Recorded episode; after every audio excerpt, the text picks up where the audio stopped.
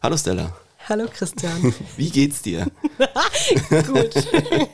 Gut. Und dir? Äh, ja. Ich war lange, gestern lange unterwegs. War schön. Ich habe es überstanden. äh, ich freue mich jetzt auf hier. Äh, ich habe mir aber Gedanken gemacht, weil äh, diese Folge ist ein bisschen besonders, weil wir, ähm, wir machen quasi so ein bisschen Zeitreise. Inwiefern? Wir, wir befinden uns jetzt in der Gegenwart und äh, erzählen über die Zukunft. Oder wir, wir werden in der Zukunft zu hören sein.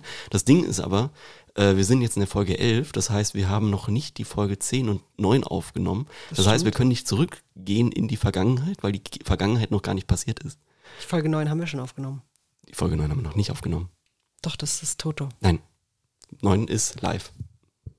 Also wir sind jetzt quasi Stimmt. zwei Ei, Folgen ja, zurück, du die wir noch nicht recht. gemacht Du haben. hast voll recht, ja, also ja. wir sind, wir können nicht sagen, was wir da irgendwie, wir können uns jetzt aus der Zukunft in die Vergangenheit, können wir uns Druck machen, indem wir sagen, was haben wir denn da in Folge 9 für einen Blödsinn erzählt? Und dann müssen wir da drauf achten. Weil mir sonst noch nicht genug Sachen Druck machen, machen wir uns jetzt selbst aus der Zukunft auch Druck. Okay, cool, Das ist, cool, cool, das cool. ist mehrere Zeitschienen, das ist Paradoxon, das ist, äh, Ich bin gespannt. ich hole mir irgendwie eine Tafel, dann machen wir Ja. hier äh, mit, mit roten Fäden und sonstiges irgendwie Ja, die große Medium. Verschwörung. Schön. Heute ist alles ein bisschen anders. Nee, du hast mich jetzt doch zuerst gefragt, wie es mir geht. Ja, Aber es ist ich- trotzdem ich- ein bisschen anders. Ähm, ich habe heute den Tagesspruch. Ja, bitte. Mhm. Er lautet: Ich bin zu intelligent, zu anspruchsvoll und zu einfallsreich, als dass irgendjemand mich vollständig in die Hand nehmen könnte. Niemand kennt mich oder liebt mich vollständig. Ich habe nur mich. Das ist von Simone de Beauvoir. Fand ich ganz passend, hat natürlich auch mit unserem Gast zu tun. Ähm, und dann würde ich sagen, wir fahren mal hier ab und dann geht's los.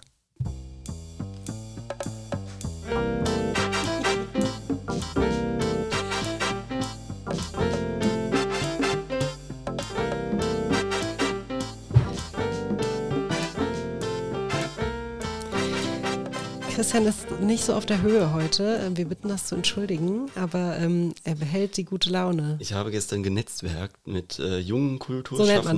man das Äh, ja, ja. Junge Kunst- und Kulturschaffende in dieser Stadt, die auch alle noch hier zu Gast sein werden. Aber Alles es- für den Podcast und die Kultur natürlich. Genau. Aber wir ziehen das heute durch. Dir, dir geht's gut. Mir du geht's wirkst, gut. Du wirkst. äh, Mir geht's gut, ich bin, nur ein so bisschen, blass. ich bin nur ein bisschen müde. Ja. Ich hatte heute äh, einen netten, ich habe einen ehemaligen äh, Kollegen, Freund getroffen, äh, der hoffentlich bald wieder auch hier nach Rüsselsheim kommt, den wir dann auch gerne hier reinholen können. Und ähm, haben dann sehr lange am Gutzi gesessen und äh, äh, Empfehlungen äh, bei, bei Franzi im Gutzi, man kann nicht nur Kaffee trinken, man kann auch mal Limo holen. Und sie hat so eine Rosmarin-Zitrone, die hatte ich als erstes. Und jetzt äh, dann im Anschluss was mit, äh, mit Rosen. So Die Rosenlimo ist sehr gut, die kann ich auch empfehlen. und ich habe ich hab mich erst nicht getraut, weil so, so Rosenwasser oder Rosengeschmack ist immer so, ich weiß nicht. Ich, ich, Es hat äh, immer so ein ich- bisschen was P- Parfümiertes, ne? Es hat immer was Parfümiertes, gerade dann, wenn man irgendwie sowas, wo, wo man es ein bisschen zu gut gemeint hat. Nee, aber ich finde, sie hat das gut austariert. Ja. ja Mhm. Ich hätte, war meine erste Sorge, aber Franzi ist äh, Profi. Profi. Ich habe schon angeteasert. Wir haben heute einen, eine Gästin. Ich musste das übrigens, weil du das immer sagst. Du sagst immer Gästin und ähm, ich musste das jetzt mal im Duden nachschlagen. Es ist ein offizielles Wort. Ist es? Es ist die weibliche Form von Gast. Okay. Weil ich immer wieder so darüber stolpere und ich bin jetzt wirklich die allerletzte, die irgendwie was äh, gegen, gegens Gendern hat. Ähm, aber bei Gästin denke ich immer so, irgendwie ist es weird, weil es das Ä hat, glaube ich. Long story short, wir haben eine Gästin. Wir schalten jetzt das Mikrofon an. Ist der Kanal schon offen? Ist schon offen. Ist schon offen. Hallo Carmen. Hallo, ich freue mich hier zu sein. Ja, wir freuen uns auch total. Ähm, wie fangen wir denn hier am besten an? Ich habe mir eine Menge Notizen gemacht. Ich, äh, ich freue mich auch, dass Carmen da ist, weil zum ersten Mal ist unser Setup äh, ein bisschen anders. Ja, also ne? äh, Technik und alles. Mögliche steht da. Ähm, aber äh, es wurde sich offenbar ja mal beschwert, dass wir irgendwie schmatzen, dass wir irgendwie das Wasser einschenken. Äh, freut euch auf diese Folge, weil äh, wir haben ein bisschen aufgefahren. Wir haben ein bisschen, es hat so ein bisschen was Restaurant-Flair. Ja. Wir haben heute, wir haben hier heute vor uns, ähm, es wurde sich gewünscht, das muss ich dazu auch sagen. Es wurde sich auch noch was kleines Kulinarisches ähm, zu dem Drink gewünscht, den wir hier gleich ausschenken. Ich habe deswegen noch in äh, ein bisschen Hektik vorhin äh, so P Pizzaschnecken gebacken und hier steht Olivenöl in so einer fancy Schale und auf ein bisschen Salz und so. Und ähm, ja, wir bemühen uns nicht so sehr zu schmatzen. Genau, aber ich würde sagen, jetzt haben wir schon vom Getränk oder generell von Getränken gesprochen. Wir steigen heute mal ganz unter unorthodox mit unserem, äh, wie heißt das? Unserem kurzen, Unserem der heute kurzen. nicht, nicht so kurz sein wird. Genau, du hast was mitgebracht, ein Getränk, ein Getränk, ein großes Getränk, es steht vor mir. Ja, ich habe aufgrund des Wetters oder, oder des prognostizierten Wetters einen Rosé mitgebracht. Und Stella, du hast dich schon gewundert, ich habe mir Eiswürfel gewünscht, weil dieser Rosé ist aus Rheinhessen. Er ist äh, feinherb. Und ich finde es genial, wenn man den mit Eiswürfeln verwässert, weil dann schmeckt er für mich am erfrischendsten und besten und ist auch für diese Uhrzeit ein gut geeignetes Getränk. Ich bin sehr gespannt. Also ich, ähm, das mit den, mit den Eiswürfeln, das kommt mir immer so sehr frevelhaft vor, den, das in Wein reinzutun, eben weil er dann verwässert. Andererseits trinkt man ja auch Weinschorle und äh, das äh, ist ja geschmacklich auch immer ganz nett. Deswegen bin ich sehr gespannt. Der Wein hat eine total schöne Farbe und ich liebe ja Feinherb. Ähm, Ah, gut. Von daher, ähm, von daher würde ich dir die, die Ehre überlassen, ihn auch aufzumachen. Er hat keinen Korken, wie ich sehe. Nein. Ähm. Ah, okay, das heißt, die Eiswürfel kommen danach rein. Genau. Dann, Christian, soll ich das mit meinen eigenen Händen Du machen? sagst Stopp? ich sag Stopp. Wie viel, wie viel ist so eine gute Menge Eiswürfel? Zwei, drei. Okay, ich nehme ich nehm mal zwei. Und kurz einwecken. Okay. Wow, es ist wieder sehr chemisch heute hier. Sehr, experimentell. Genau. Super. Kurz einwirken lassen. Das heißt, ähm, wir können jetzt hier noch ein bisschen schnacken, bevor wir anstoßen. Ähm, Wir können mal darüber reden, was Carmen macht und warum sie da ist. ja. Weil das, wir sind Sie ist jetzt nicht nur direkt- zum Wein trinken. Wir sehen, es ist schön, dass wir was zu essen haben, dass wir ein bisschen was Wein trinken haben. Aber so, Genau. so, das hat jetzt gerade so ein bisschen was so hier schön und jetzt äh, Vielleicht möchte Carmen das selbst sagen. Bitte. Möchtest du dich selbst? Also ich, ich hätte hier auch was aufgeschrieben, aber äh, so für die Richtigkeit. Also weshalb bin ich hier? Ich bin hier, weil ich zum einen eine interessante Arbeit mache und für mich auch eine Arbeit, die mich erfüllt und die ich auch als sehr sinnvoll empfinde. Ich arbeite im Frauenzentrum in Rüsselsheim. Ich habe das als Studentin mitgegründet, äh, die erste Konzeption geschrieben, war damals eine der jüngsten, heute bin ich eine der ältesten. Das liegt daran, dass ich jetzt schon 35 Jahre dort arbeite. Das ist also eine Wahnsinnszeit. äh, Und mehrheitlich mache ich das immer noch sehr, sehr gerne. Ja, und äh, es ist einfach auch mehr als die Hälfte meines Lebens. Ich, das ist total, total toll. Und ich bin aber auch hier, weil ich die Stella als sehr engagierte Journalistin kenne und auch ein paar private Bezüge habe. Und als die Einladung kam, habe ich erst so innerlich ein bisschen überlegt, will ich das, tue ich mir das an? Als ich dann euren Fragebogen bekommen habe, habe ich kalt, kalte Schweißausbrüche gekriegt und habe gedacht, will ich das wirklich? Weil ich kenne das eher auf so der sehr professionellen, thematischen Ebene und das ist für, für mich jetzt auch was Neues, aber ich habe gedacht, ich lasse mich drauf ein und finde es jetzt gut. Und jetzt freue ich mich auf einen Schluck Wein zum Anstoßen. Genau, das machen wir jetzt mal zuerst. Prost erstmal. So. auf, Prost. Auf euch alle, auf dich vor allem, auf diesen Auf äh, euch. spannenden Wein mit den Eiswürfeln. Ich gehe mal vom Mikro ein Stück weg. Man hat schon die ganze Zeit das, das Klirren gehört. Also für unsere, für unsere ASMR-Freunde. Mhm, genau. Ah, der ist aber der ist lecker. Mhm. Ich finde das mit den Eiswürfeln eigentlich ganz gut.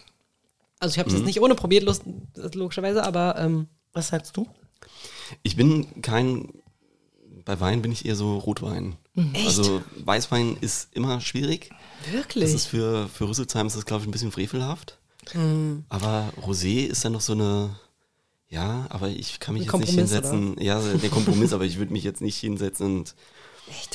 Farbe doch schon jetzt mal so schön. einen schönen Rosé. Also äh, bei Rotwein bin ich auch nicht. Ich hole mir lieber mal eine Flasche, aber ich würde jetzt auch nicht auf die Idee kommen, mir irgendwie im Restaurant oder irgendwo ein, ein Glas Wein best äh, zu bestellen. Du holst dir lieber mal eine Flasche. Ich hole mir, ja, nicht im Restaurant, ich hole mir, ich kaufe mir, Das klang also. Ich habe gedacht, Klar, das klar. klang so ein bisschen, ich hole mir nicht nur ein Glas, ich hole mir gleich eine Flasche. Klar, Glas ist unter meiner Würde und ich, äh, wenn, wenn die Leute mich kommen sehen, dann, dann stellen sie schon den Kasten hin. Und Mhm, genau, genau. Nee, mit dem Rosé, also ich finde, ähm, das soll jetzt überhaupt kein Wine-Talk werden. Dafür müssen wir mal den Robert Krupka, glaube ich, einladen.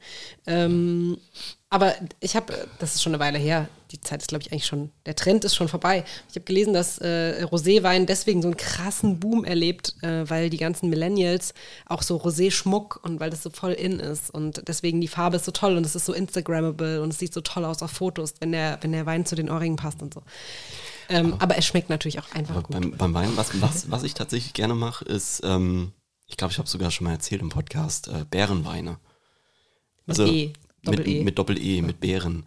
Die, das ist irgendwie so, die, die haben sich aus so Mittelaltermärkten herausgegründet. Aber das ist mir zu. Das ist total das, süß. Das ist total süß. Das ist aber auch das Süß, was ich dann wieder gut finde, weil du kannst schnell aufhören, weil es irgendwann so ein Pappmaul hast. Und wenn du nicht aufhörst, hast du am nächsten Tag einen schlechten Tag. Ja. ja.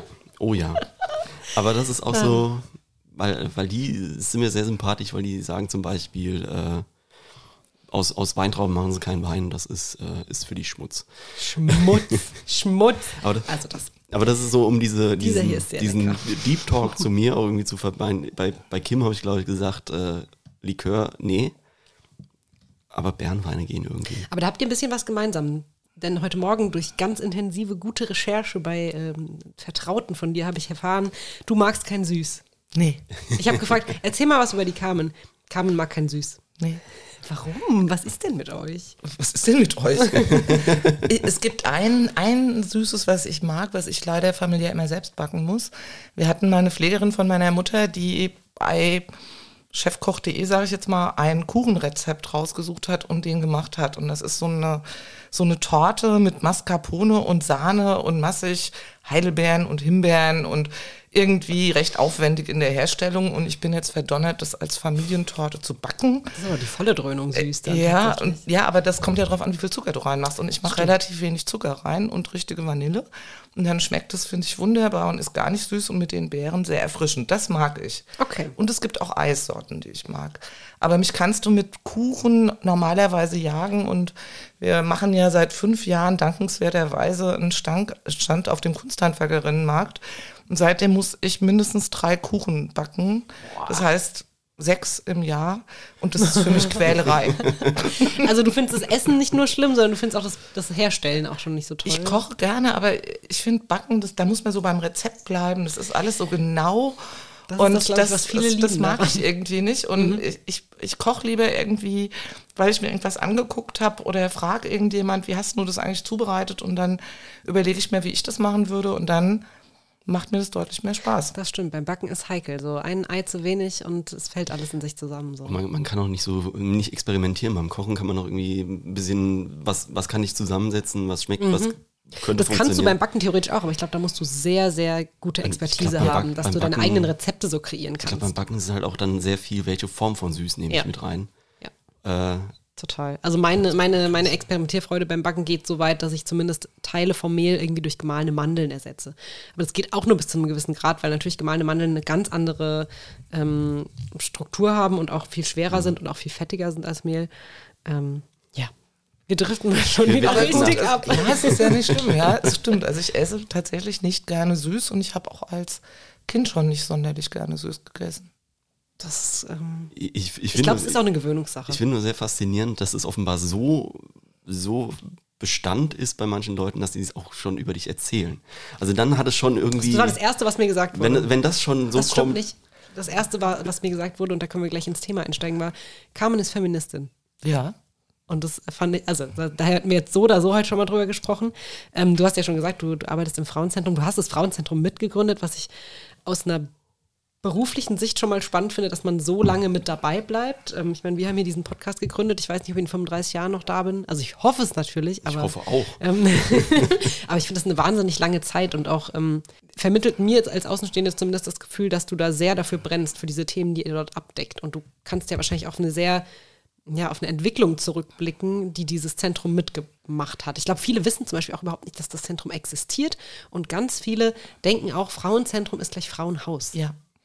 Das ist eine ganz deutliche Verwechslung. Aber es gibt ja einen Grund, warum, sage ich mal, damals, das damals war 1983, 84, verschiedenste Frauen aus dem Kreis Groß-Gerau sich zusammengesetzt haben und gesagt haben, wir wollen eine Anlaufstelle haben, wir wollen ein Kulturzentrum haben, wir wollen ein Beratungszentrum haben und wir wollen, dass da auch bezahlte Arbeit reinkommt. Also nicht mehr dieses klassische Ehrenamt, was ja jahrelang davor auch gelaufen ist. Und es hat sich nochmal als Initiative unterschieden zu den Großstadtprojekten, die ebenfalls in der Zeit entstanden sind, weil bei uns viel weniger Studentinnen dabei waren oder Akademikerinnen, sondern das waren eher Frauen, die hätten vom Alter zum Teil sogar meine Mütter sein können. Und äh, ich habe unendlich viel von denen lernen dürfen. Das muss ich einfach mal sagen, das ist für mich ein völliger Gewinn, dass Frauen, die ein anderes Lebensmodell gefahren haben als meine Mutter, ohne das bewerten zu wollen, ähm, aber mir gezeigt haben, dass es noch andere Dinge gibt als den Protest gegen eine ältere Müttergeneration, sondern auch ein Anknüpfen daran. Und das fand ich sehr beeindruckend. Und 35 Jahre heißt ja auch nicht 35 Jahre die gleiche Arbeit, sondern ganz viele verschiedene Aufgabengebiete, die ich oder auch meine Kolleginnen hatten, die auch viel mit ähm, gesellschaftspolitischen Umbrüchen zu tun hatten. Aber nochmal zurück zu dem Zentrum. Zentrum war einfach die Idee, es ist offen für alle es schließt niemand aus. Also weder Alter, sozialer Stand. Äh, das Einzige, um was es tatsächlich ging, dass es ein Zentrum sein sollte für Frauen. Das ist vielleicht auch, also mit dem heutigen Blick auf gestern, schwerer zu verstehen, weil heute geht jede Gymnastikgruppe von Frauen danach in die Kneipe. Man sieht in der Kneipe oft mehr Frauen als Männer, zumindest in manchen. Und das war damals noch nicht so. Ja, und es gab einfach keine Orte, sich zu treffen und es gab noch weniger Orte, sich tatsächlich auch vertraulich auszutauschen.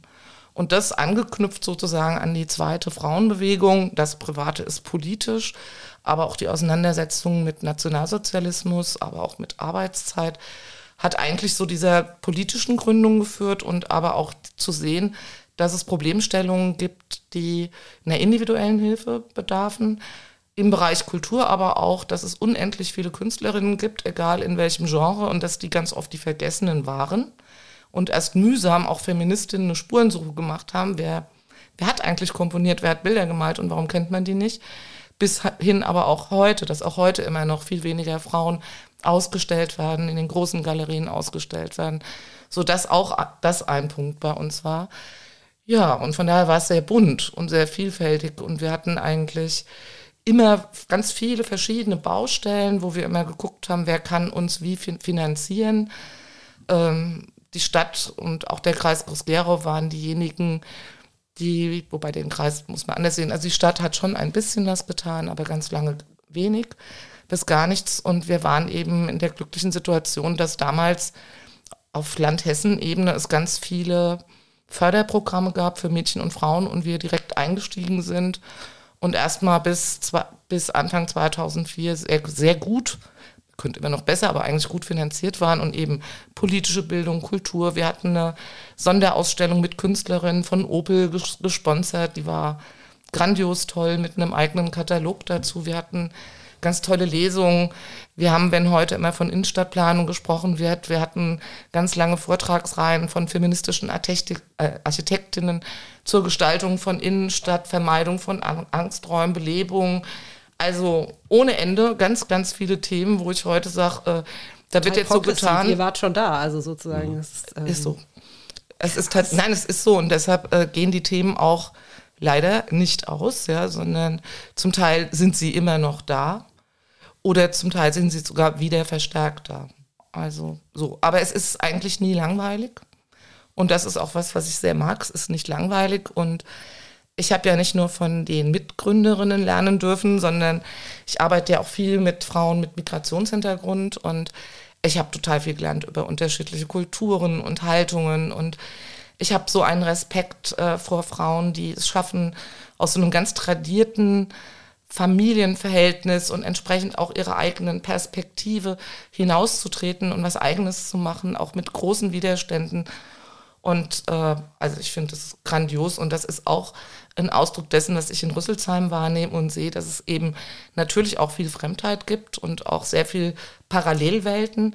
Aber es gibt da, wo Begegnung stattfindet, ungeheuer tolle Momente und ich glaube, das wäre so was ganz Wichtiges hier, wie schafft man das, neue, neue Formen der Begegnung zu finden, jenseits dieser Rituale, sage ich mal, wie interkulturelle Feste und, und, und. Das ist wichtig und gut.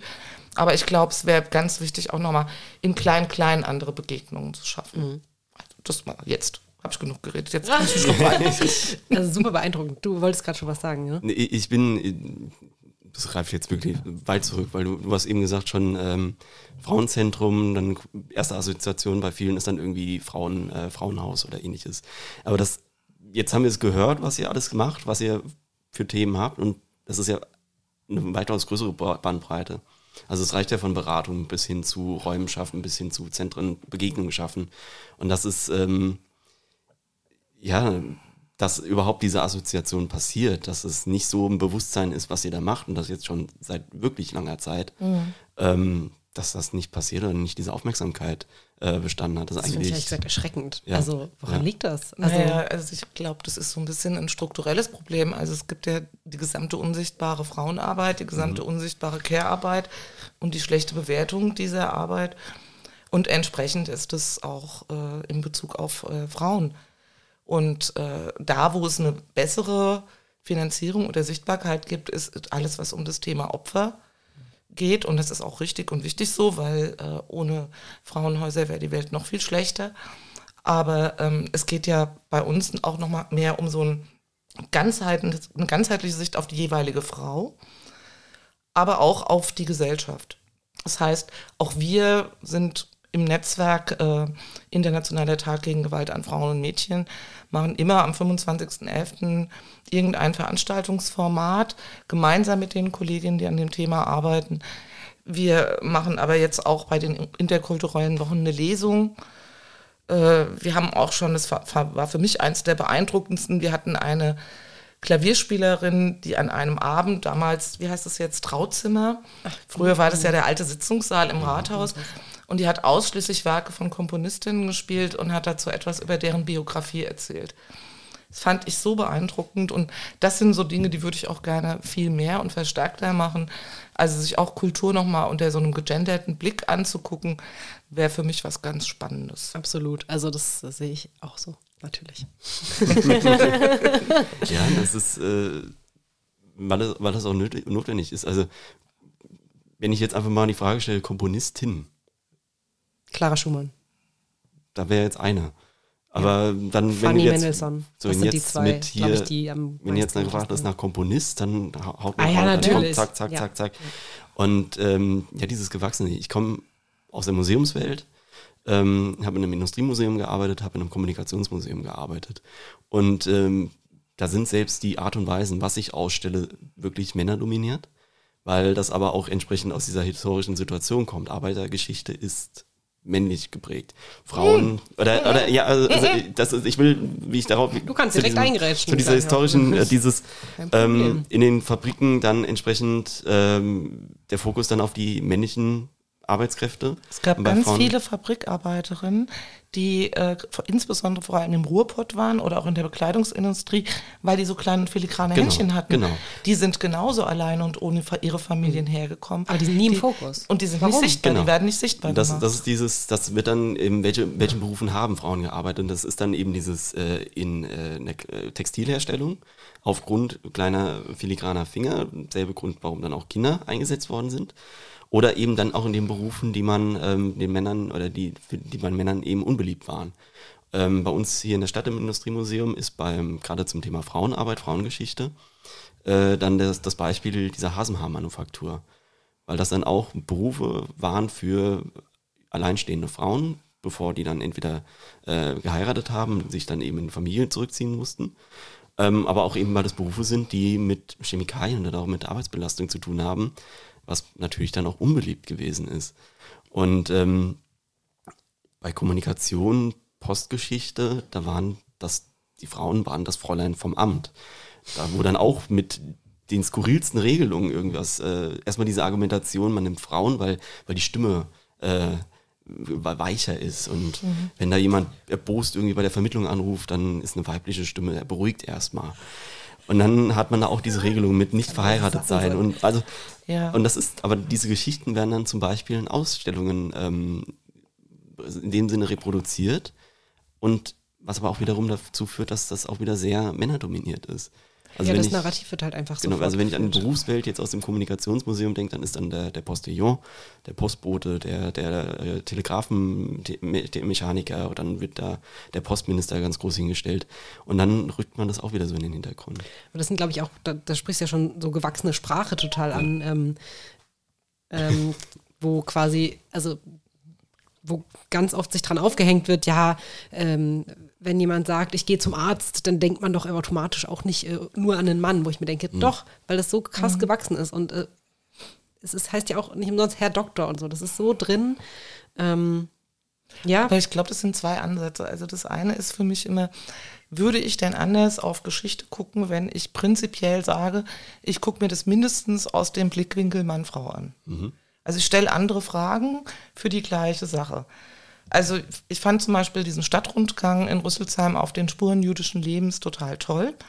Wenn man jetzt nochmal hingucken würde und sich genau anguckt, was haben denn die Frauen gemacht?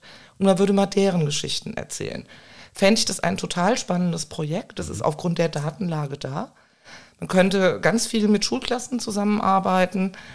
Nur als ein Beispiel. Und es ist ganz konkret. Also, und es bedarf keiner großen Mittel dafür. Es ist nur ein anderer Blick darauf. Ja, und das andere ist, wir, wir haben ja so, so Vorstellungen auch, also ich würde fast so weit gehen, wie von Gottheit. Also solange wir von einem, in, in unseren monotheistischen Religionen von einem männlichen Gott ausgehen, ja, als dem höchsten sinnbringenden Wesen, solange sind Frauen niemals auf Augenhöhe.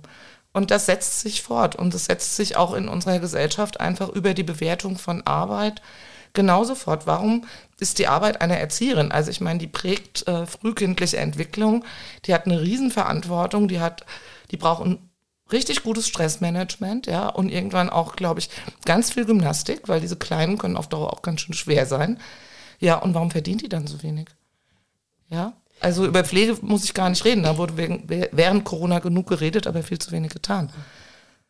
Aber hast du nicht den Eindruck, also das würde mich total auch aus einer persönlichen Mhm. Sicht interessieren, hast du den Eindruck, dass sich das in den letzten Jahren sukzessive wandelt? Weil ich in meiner, in meiner Bubble habe den Eindruck, dass da äh, ganz viel passiert in der jungen Szene, ähm, dass diese Themen viel präsenter werden, dass äh, junge Medienformate das viel stärker aufgreifen, gerade diese Care-Arbeit, ähm, grundsätzlich auch ähm, Themen wie wie sehr darf eine Frau Frau sein in den Medien? Wie absolut schockierend ist es, wenn eine Athletin ähm, während des Laufs, während des Wettbewerbs ihre Periode bekommt und ähm, auf dem Foto das dann auch noch zu sehen ist? Und warum gibt es immer noch einen Aufschrei? Und aber dass das thematisiert wird, das finde ich, hat sich aus meiner Sicht schon geändert. Ich glaube schon, dass sich was verändert hat, aber es polarisiert sich auch. Also ich war auf einem sehr spannenden Workshop über Strategien der AfD.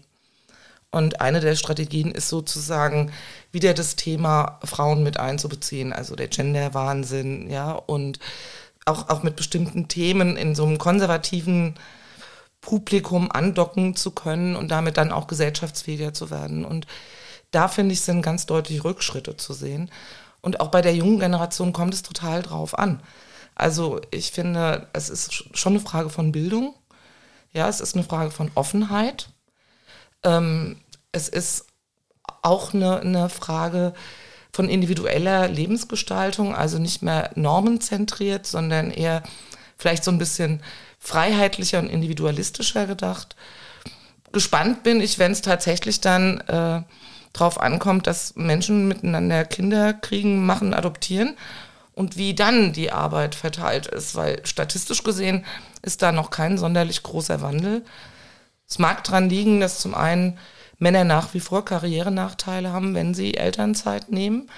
Also das ist leider so. Ähm, Es mag auch daran liegen, dass mehrheitlich oft Männer immer noch mehr verdienen als die Frauen. Auch das ein Grund sein kann. Ich glaube aber auch bei den Frauen gibt es sowas, äh, ich weiß gar nicht, ob es in einer anderen Sprache gibt, das Wort Rabenmütter. ja, ähm, Gibt es das dieses, dieses Gefühl, ich gehe arbeiten und habe immer ein schlechtes Gewissen. Und wenn ich mit den Kindern bin, habe ich ein schlechtes Gewissen wegen der Arbeit. Es ist, ja, also egal wie man es macht, dann ist es Ja, es verkehrt. ist irgendwie immer verkehrt, ja. Und äh, das, glaube ich, prägt immer noch ganz viele Frauen. Also Ja. dieses Das ist ein erlerntes Verhalten, aber auch, ja. Ja, man kann sich auch überlegen, wo das auch in Deutschland herkommt. Also ich meine, da spielt die Zeit des Nationalsozialismus eine große Rolle. Und des Mütterkults. Aber ich glaube, da ist was internalisiert. Und äh, das ist, glaube ich, schwer aufzubrechen. Und also ich weiß auch nicht, wie, wie das ist. Ich meine, zwischen uns liegen ja auch ein paar Jahre. Also ich erinnere mich noch, als ich das erste Mal mit einer Beziehung zusammengezogen bin und dachte, wir machen alles 50-50, hat das irgendwie aber nicht gestimmt. Nicht? Nee, Du hast weniger gemacht. ich habe total viel weniger gemacht. Genau. Und ich habe sofort alles automatisiert. Ne? Also deshalb, ich glaube manchmal, das ist, man, man ist oft so zentriert in, in so seiner eigenen Community. Und die kann dann durchaus anders wirken und fortschrittlicher, aber ich glaube, es gibt noch ganz viele andere Communities, wo das nicht so ist. Das kriegst du ja auch jeden Tag mit. Du hast ja schon angesprochen, wie gerade hier in Rüsselsheim so die, die Strukturen auch sind und äh, dass viele Frauen eben auch aus ihren, ähm, wie du schon gesagt hast, tradierten Familienbildern teilweise heraustreten oder es zumindest irgendwie wollen oder versuchen und auch zu euch kommen. Ähm, das stelle ich mir gerade hier in Rüsselsheim, wo wir doch eine relativ hohe ähm, Dichte an Menschen mit Migrationshintergrund haben, die auch einfach ein, an, aus einem anderen Familienbild kommen oder wie auch immer anders. Ähm, Aber, ja, aber ich glaube, auch da ist es total wichtig, genau differenziert hinzugucken. Wir haben ganz viele Akademikerinnen hier, die extreme Probleme haben, ihre Abschlüsse in Deutschland anerkannt zu bekommen. Voll. Ja, also kenn äh, wir haben die komplette Bandbreite. Wir haben Frauen, für die in ihrer eigenen Biografie eine eigene Berufstätigkeit nicht vorgekommen ist. Ja, und die, wenn man sie fragt, was wäre denn schön fürs nächste Jahr, dass mein Mann wieder mehr Geld verdient und wir rauskommen aus dem Leistungsbezug. So, wir haben aber auch andere, die sagen, ich habe die ganze Zeit in meinem Herkunftsland gearbeitet und ich will das und mir fällt hier die Decke auf den Kopf und ich lerne Deutsch. Und trotzdem wird hier mein Abschluss nicht anerkannt. Ja, also das gibt's eben alles. Und das finde ich ganz wichtig, damit man diese Bandbreite auch abholen kann, weil sonst geht es immer ganz schnell in so eine Schublade. Also ich sag mal von, die sind alle arbeitsmarktfern, die wollen eigentlich gar nicht arbeiten, die kriegen alle ganz viele Kinder und leben vom Staat. Nein, das stimmt nicht, das ist die Minderheit. Also da habe ich zwei super konkrete Beispiele aus meinem Bekanntenkreis. Die eine ist, äh, kommt aus Russland und ist schon um die Mitte, Ende 50, würde ich sagen.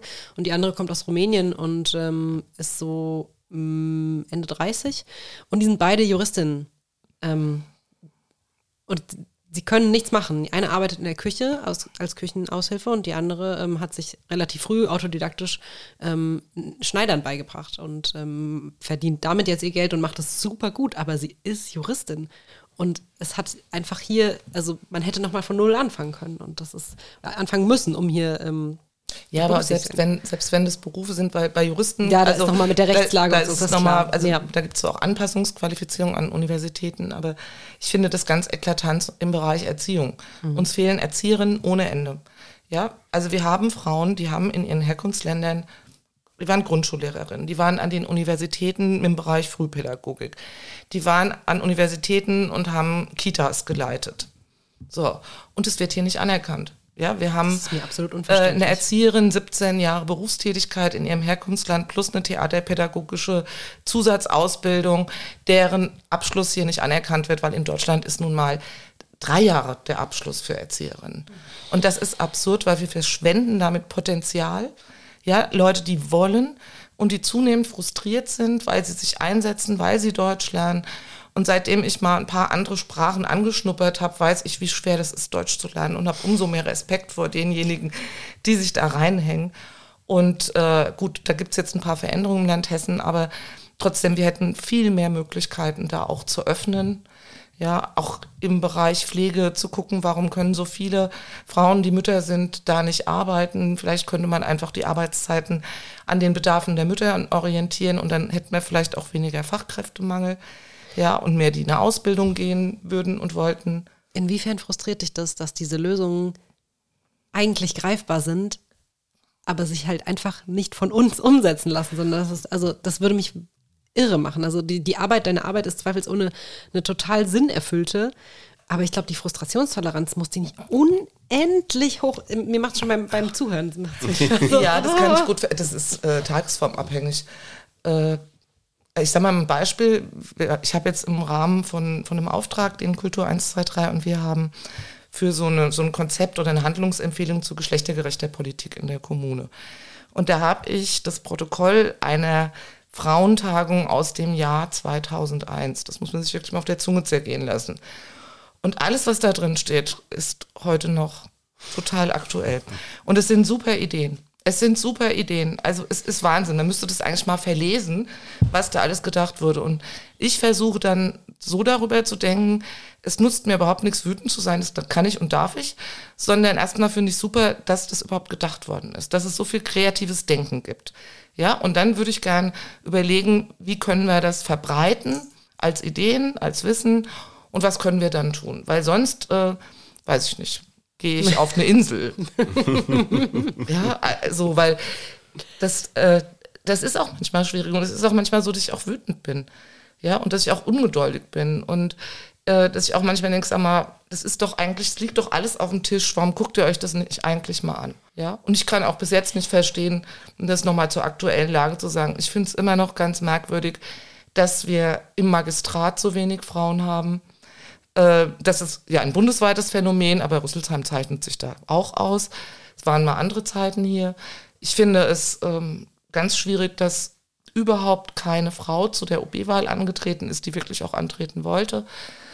Ähm, das, das, ich, ich verstehe, warum das so ist, ja, aber es wird dadurch nicht besser. Und das heißt ja nicht, dass eine Frau, weil sie jetzt im Parlament ist, deshalb eine gute, geschlechtergerechte Politik macht. Aber ähm, man könnte ja halbe halbe gute Sachen machen oder Mist machen. Aber wenigstens in der Chance und in Strukturen, in denen es möglich ist. Und das finde ich total schade. Und manchmal wär, hätte ich gern so eine, sowas, das klingt so schrecklich, so, sowas wie Sowjetunion, so eine Kommissarinnenstelle, wo ich sagen könnte, das ist aber nicht geschlechtergerecht. da habt ihr Handlungsbedarf. Aber gut.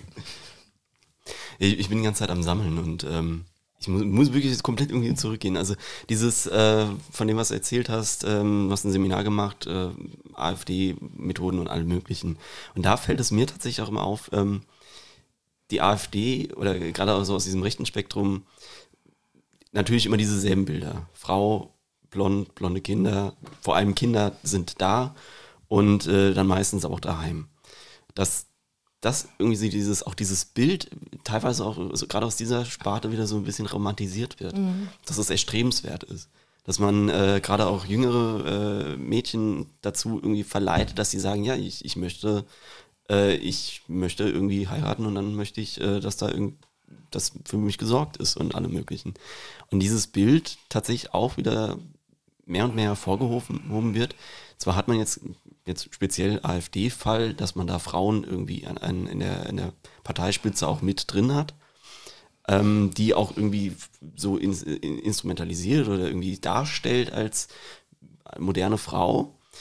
Ähm, aber man weiß ganz genau, wenn man sich nur ein bisschen mit den Themen beschäftigt, dann ist das kein langanhaltender ähm, Zustand, äh, wenn da tatsächlich mal politische Macht dann auch hintersteckt.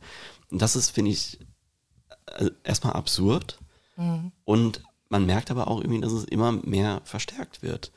Das, auch das hat aber auch, also ich glaube, also zum einen, glaube ich, steckt da so eine Sehnsucht drin. Also mhm. es gab mal irgendwie so ein Buch, das hieß der Cinderella-Komplex, ja. Also irgendwie wollten mal Frauen und Mädchen immer kleine Prinzessinnen sein, für die immer gesorgt wird. Und äh, das hat aber auch einen Preis, die kleine Prinzessin zu sein. Deshalb gab es ja auch dieses Buch.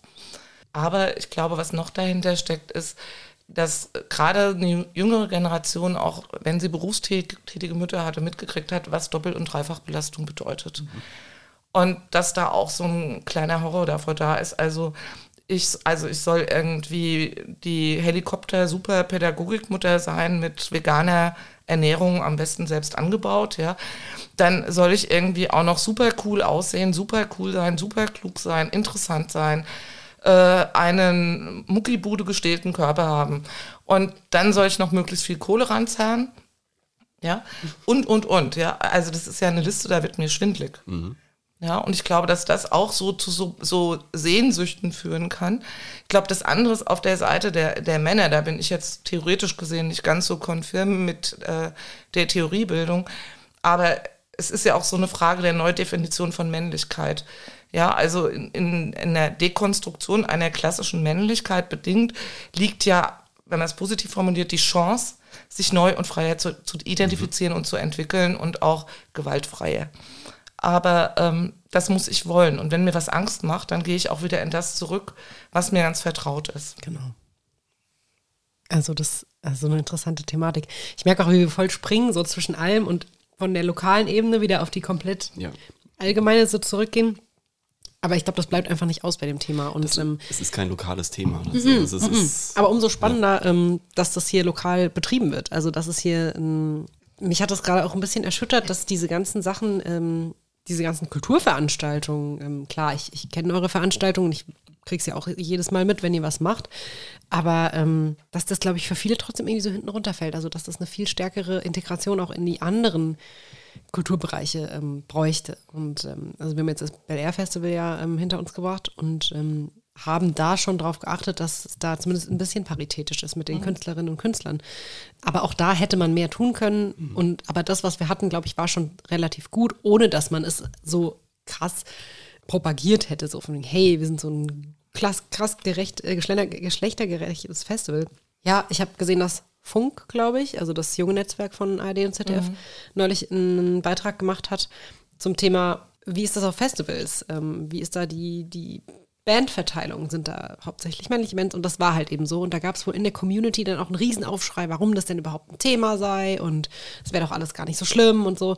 Und das bestätigt ja eigentlich nur das, was du sagst, nämlich, dass das nach wie vor auch in den jüngeren Generationen noch nicht an einem Punkt ist, wo irgendwie eine, eine Gerechtigkeit hergestellt ist. Das ist auch die Frage, mit welchem Blick gehe ich da drauf? Also es gibt Untersuchungen, wenn du jüngere Frauen fragst, also mal Mitte 20 oder so, die auch in Frage stellen, ob das mit dieser Gleichberechtigung eigentlich noch sein muss, weil sie können doch studieren, sie machen doch die besseren Schulabschlüsse, blub, blub, blub. Und das stimmt ja auch für, eine, also für, für Teile dieser Lebensphase, ja. Es ändert sich eben in dem Moment, wo Kinder kommen oder wo in der Beziehungsstruktur was schieflaufen kann. Ja? Und dann schlägt sozusagen das System in der gesamten Härte wieder zu. Ja. Also ich glaube, das, das ist ein Punkt daran. Wir haben das einfach noch nicht überwunden. Ich glaube, was sich jetzt verändert hat, und da können wir alle von Frau Baerbock halten, was wir wollen, so. Aber sie hat das Wort Feminismus tragfähig gemacht. Durch diese feministische Außenpolitik, die sie propagiert. Und ich glaube, dass das jetzt auch etwas ist, was nicht mehr so negativ belegt ist wie in vielen, vielen Jahren, weil Feminismus mit bestimmten schillernden Figuren gleichgesetzt wurde und sich da eigentlich viel zu wenig mit den Inhalten dieser sehr heterogenen Szene beschäftigt wurde, sondern immer mit bestimmten Protagonistinnen. Und das war, glaube ich, nicht immer gut. Und jetzt spüre ich schon, dass es was anderes. Dein Eingang, du kam ist Feministin, ja, bin ich. Und ich empfinde das jetzt nicht mehr so, als, als dürfte ich jetzt nicht sagen, dass ich Feministin bin. Ja, so, so oder dann eine Zeit lang habe ich mir gesagt, ich bin frauenbewegt oder so, ja, weil ich gedacht habe, wenn ich jetzt feministisch sage, ist schon wieder alles am Dampfen. Und das Gefühl ist ein ganzes Stück weit weg, vielleicht auch, weil ich jetzt noch mal älter geworden bin, aber ähm, ich finde, es hat was Positives. Absolut. Und ich glaube, dass da auch, weil wir gerade von Protagonistinnen gesprochen haben, mir in dem Kontext wieder mal Emma Watson total präsent ist, ähm, die in den Harry Potter-Filmen die Hermine gespielt hat und damit auch eine große Identifikationsbasis für viele Leute in meinem Alter oder auch in, in jüngeren Generationen. Harry Potter ist ja etwas ganz Großes. Die äh, Kontroverse um die Autorin jetzt mal beiseite gestellt. Aber Hermine als Charakter, als starker Frauencharakter und dann die Schauspielerin, mit der man sie ja automatisch assoziiert, die sehr, sehr offen ähm, von sich sagt, ich bin Feministin. Das macht auch nochmal einen großen Unterschied, wenn man Role Models oder irgendwelche ja, Vorbildfunktionen hat aus der Popkultur, die das mit was ganz Natürlichem und Coolen und Lockerem und aber trotzdem Fundierten verbinden. Das nochmal. Aber du hast es, glaube ich, auch das auch ein bisschen ein deutsches Phänomen, weil in den USA bezeichnen sich total viele als feministisch. Ja. Denkst du es hier in Deutschland, dass das irgendwie negativer behaftet ist? Durch das war die der- gewissen Protagonisten. Ich weiß nicht, ob, ob nur deshalb, das, das möchte ich gar nicht sagen, das weiß ich nicht. Aber mir fällt es einfach auf, also das ist äh, in den USA, Jodie Foster hat immer gesagt, ich bin feministisch, ja, irgendwie, die haben eigene Produktionsgesellschaften äh, gegründet, die haben äh, Regisseurinnen unterstützt, die haben ganz eigene Netzwerke ausgebildet. Und da war das auch vollkommen normal, dass Politikerinnen gesagt haben, natürlich bin ich Feministin. Ja, und äh, ich weiß noch, ich bin vom Glauben abgefallen, als ich mal unsere ehemalige Bundeskanzlerin, damals noch in Bonn, gehört habe, da war sie gerade Frauenministerin geworden und sie hat das Wort Patriarchat und patriarchale Strukturen in den Mund genommen. Und ich habe gedacht, das glaube ich jetzt nicht, dass eine Politikerin und noch dazu von dieser Partei das Wort patriarchal nennt. Ja, und so haben, also so haben sich Zeiten verändert. Mittlerweile ist es normal, von diesen Strukturen zu sprechen. Aber das war vor 25 Jahren bei weitem noch nicht so. Ich finde das so interessant. Das ist so ein cooles Thema. ich bin, ich bin gerade ganz am überlegen, ähm, weil. Stella übrigens total lecker, Ja. der Pizzagebäck. Ja, Das freut mich sehr. Ähm, ich, ich bin gerade am überlegen, weil die, dieses, dieses Unterschiede in Deutschland, den Begriff Feministen, äh, Feministinnen oder Feminismus allgemein und dann im Vergleich zu den USA. Weil jetzt hast du mich mit dem Beispiel Emma Watson irgendwie komplett rausgeworfen, weil bei Emma Watson, äh, wenn, wenn man da jetzt sagt, sie ist Feministin oder sie auch selbst von sich sagt, sie ist Feministin, dann hat man genau diesen Gedanken. Sie, sie tritt auf, sie ist bei, bei Demos dabei, sie spricht vor der UN, ähm, ist da engagiert und da würde jetzt niemand das irgendwie in einen, in einen negativen Kontext ziehen. Ähm, jetzt das Fall, äh, Beispiel Baerbock äh, mit feministischer Außenpolitik. Man hat sich, sie hat das ausgesprochen, sie hat das zur, äh, auf die Agenda gesetzt und ähm, man hat sich ja dann viel mehr an ihr abgearbeitet, als an dem, was tatsächlich feministische Außenpolitik dann faktisch in der Umsetzung ausmacht. Und ähm, auf jeder Auslandsreise ist das eben ein wichtiger Punkt. Da werden ähm, Frauen besucht oder ähm, in Indien, dass man dann entsprechend dort, wo Frauen tätig sind, dass man in diese Fabriken geht, dass man das äh, die Aufmerksamkeit gibt, die es verdient, damit eben diese Veränderung beibringen kann. Aber man hat sich viel mehr an Frau Baerbock abgehandelt, Mhm, An den Kosten ihres Friseurs, ihrer Kleidung, wie sie aussieht. dass, dass sie sich überhaupt wagt, in diesem Outfit und gestylt da Ja. jetzt hinzugehen und irgendwas von Feminismus zu erzählen. Und das ich, ist das Risiko. und das ist irgendwie dass, dass dieses- es dann darum geht Ja. und nicht um das Eigentliche. aber das beobachte ich, also in Deutschland beobachte ich das viel mehr. Also Feminismus als Begriff ist direkt irgendwie, es wird direkt irgendwie ins Negative gezogen. Und in den USA ist es komplett anders, weil Emma Watson ist jetzt zum Beispiel, ist Britin. Ähm, aber generell Fernsehlandschaft oder generell so Entertainmentlandschaft in den USA, da sind äh, Oprah Winfrey, die eigentlich eine Riesenrolle einnimmt. Ähm, Ja, da gibt's also ich glaube, das ist popkulturell viel Ja. stärker verhaftet einfach oder viel akzeptierter irgendwie auch. Ähm, Ich will jetzt nicht sagen, dass hier in Deutschland so quasi die, die, ja, die, die Galionsfiguren quasi fehlen, weil genau das würde ja dafür sorgen, dass es dann wieder nur an Personen abgearbeitet wird. Aber es gibt, es gibt ja hier Senta Berger als Schauspielerin, ja. Es gibt ja hier durchaus Iris Berben, also es gibt ja durchaus Schauspielerinnen, ähm, die sich sehr einsetzen. Ja, ähm, und nicht nur zum Thema jetzt äh, Gewalt gegen Frauen und Kinder. Ich glaube aber, dass sie eben nicht mit diesem, mit diesem Wort feministisch das Ganze sozusagen im Marketing gemacht haben, weil klar war, dann äh, fällt es eh gleich einen Bach runter, sondern eher geguckt wurde, wie kann man das anders beschreiben. Ich frage mich, wie man da so entgegenarbeiten kann oder ob, du hast es vorhin schon gesagt, ihr habt ab und zu so Kulturformate gemacht, du, ob das mit die Lösung ist oder mit dabei ist, ähm, dass man sowas stärker in die Stadtkultur auch einbinden kann, um da eine größere Akzeptanz herzustellen. Ich glaube auch da, ja. Also ich, ich würde ja, wenn, wenn ich jetzt Oberbürgermeisterin wäre, was ich ja zum Warum Glück nicht bin, denn eigentlich nicht ja, ähm, würde ich einfach im Top-Down-Prinzip mal sagen, guckt euch doch mal alles an, was ihr gerade plant und macht. Unter dem Aspekt irgendwie Geschlechtergerechtigkeit, Verteilung, ja, und Veränderung. So, guckt's euch einfach mal an, ganz offen. Und dann mal zu schauen, was, was dann passieren könnte. Ja, und mir würden da viele Sachen einfallen, die anders gesehen werden können. Und ich glaube, darüber entsteht Bewegung. Das andere ist, glaube ich, dieses äh, Bild. Ich sage immer, ich glaube, nein, ich weiß. Ähm, dieses Bild von, von der, der Feministin, die mit einer großen Schere irgend, irgendwelchen Männern hinterher rennt, das ist ja vollkommener Schwachsinn. Ja, und ich glaube, da ist es einfach wichtig, tatsächlich in, in, in den Kontakt und in den Dialog zu gehen, aber auch gleichzeitig äh, zu, zu wissen, wo auch der Diskurs unter Frauen notwendig ist. Also ich denke, es ist beides wichtig und notwendig. Nach den Erfahrungen von zwei Diskussionsveranstaltungen, die ich jetzt moderiert habe in diesem Jahr, äh, sage ich aber auch, dann ist es wichtig, auch den Rahmen zu akzeptieren von allen Zuhörenden, äh, den die Moderation in dem Fall ich oder auch das Frauennetzwerk benennt ähm, weil dann macht Sinn und es ist äh, konstruktiv. Wenn aber wieder in alte, eingeschliffene Strukturen verfallen wird, dann finde ich es nicht gut. Ja, also es bedarf auch einer, offen, einer gegenseitigen Offenheit und vielleicht auch diesem Gefühl, ich will ja auch zuhören. Ja, also ich weiß nicht, was du sowieso schon sagen wirst, deshalb musst du es gar nicht sagen, sondern ich will dir mal zuhören. Was, was, was willst du denn? Was sind deine Gedanken?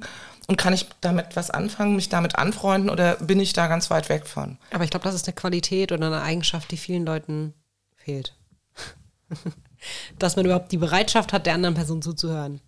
Auch wenn die Meinung komplett konträr ist. Ja, dass, dass man erstmal so, ein- so ein ge- grundlegendes Harmoniebedürfnis, so Haben aber auch nicht alle. ähnliches. Ja, also dieses, aber so dieses, es schwingt irgendwie tatsächlich so ein bisschen, bisschen mit, so dieses Streit erstmal aus dem Weg gehen. Und dann diese Kontroversen oder ähnliches. Ich, ich, ich habe jetzt, ich muss jetzt schon wieder zurückrudern. Mach. Du kannst Weil auch immer einhaken, weil, wenn, weil, wenn Genau, hier nee, zu ich bin dann immer so, weil ich höre da wahnsinnig gerne zu, weil dann Machst kommen du die kommen Notizen da nächsten- drüben eigentlich? Nee, hier liegt nur das, die, die Pizzaschnecke. ich kann es ein bisschen platt drücken. ähm, weil, weil du vorhin gesagt hast, Senta Berger, Iris Berben, also auch als Schauspielerin ähm, oder generell Film, Fernsehen, das, da, da hat man, glaube ich, auch wieder diese, diese historische Gewachsenheit in den USA mit großer Film-Entertainment-Kultur, ähm, wo dann auch die Diskussion nach, äh, nach, nach Frauenrollen, ähm, dass man da Frauen, äh, starke Frauenrollen auch, in Filmen sehen möchte, die ähm, das auf Deutschland bezogen letztendlich wenn man sich anschaut, wie Film und Fernsehen hier bei uns entstanden sind, gerade nach 45, das ist ja auch wieder diese Sehnsucht, äh, die, die wir auch da schon besprochen hatten, dieses Rückbesinnen irgendwie auf die heile Welt und äh, Landschafts-, äh, Heimatfilme und alles Mögliche. Und da, und da werden ja dann auch wieder diese, diese Bilder reproduziert. Und, ähm, und das wirkt sich ja bis heute aus. Und äh, wenn man sich auch da mal anschaut, welchen Film spielt dann Iris Berben oder wo spielen, wie, wer, welche Rollen nehmen sie ein und wie, welche, welche Themenhandlung hat dieser Film. Und äh, dass das dann wahrscheinlich auch nochmal wieder in dieses reinspielt, dieses Feminismus ist irgendwie schon irgendwie negativ behaftet. Obwohl es sich ja auch verwandelt hat. Ne? Also ich meine, diese ganzen ziemlich schrecklichen Friede, Freude, Eierkuchen-Filme aus den 50er und 60er Jahren gab es ja dann immer noch, ja, in verifizierten Formen. Aber es gab ja auch schon andere, die einfach über die gesellschaftlichen Reformen oder Revolutionsbewegungen sozusagen, Studentinnenbewegungen und auch Frauenbewegungen entstanden sind.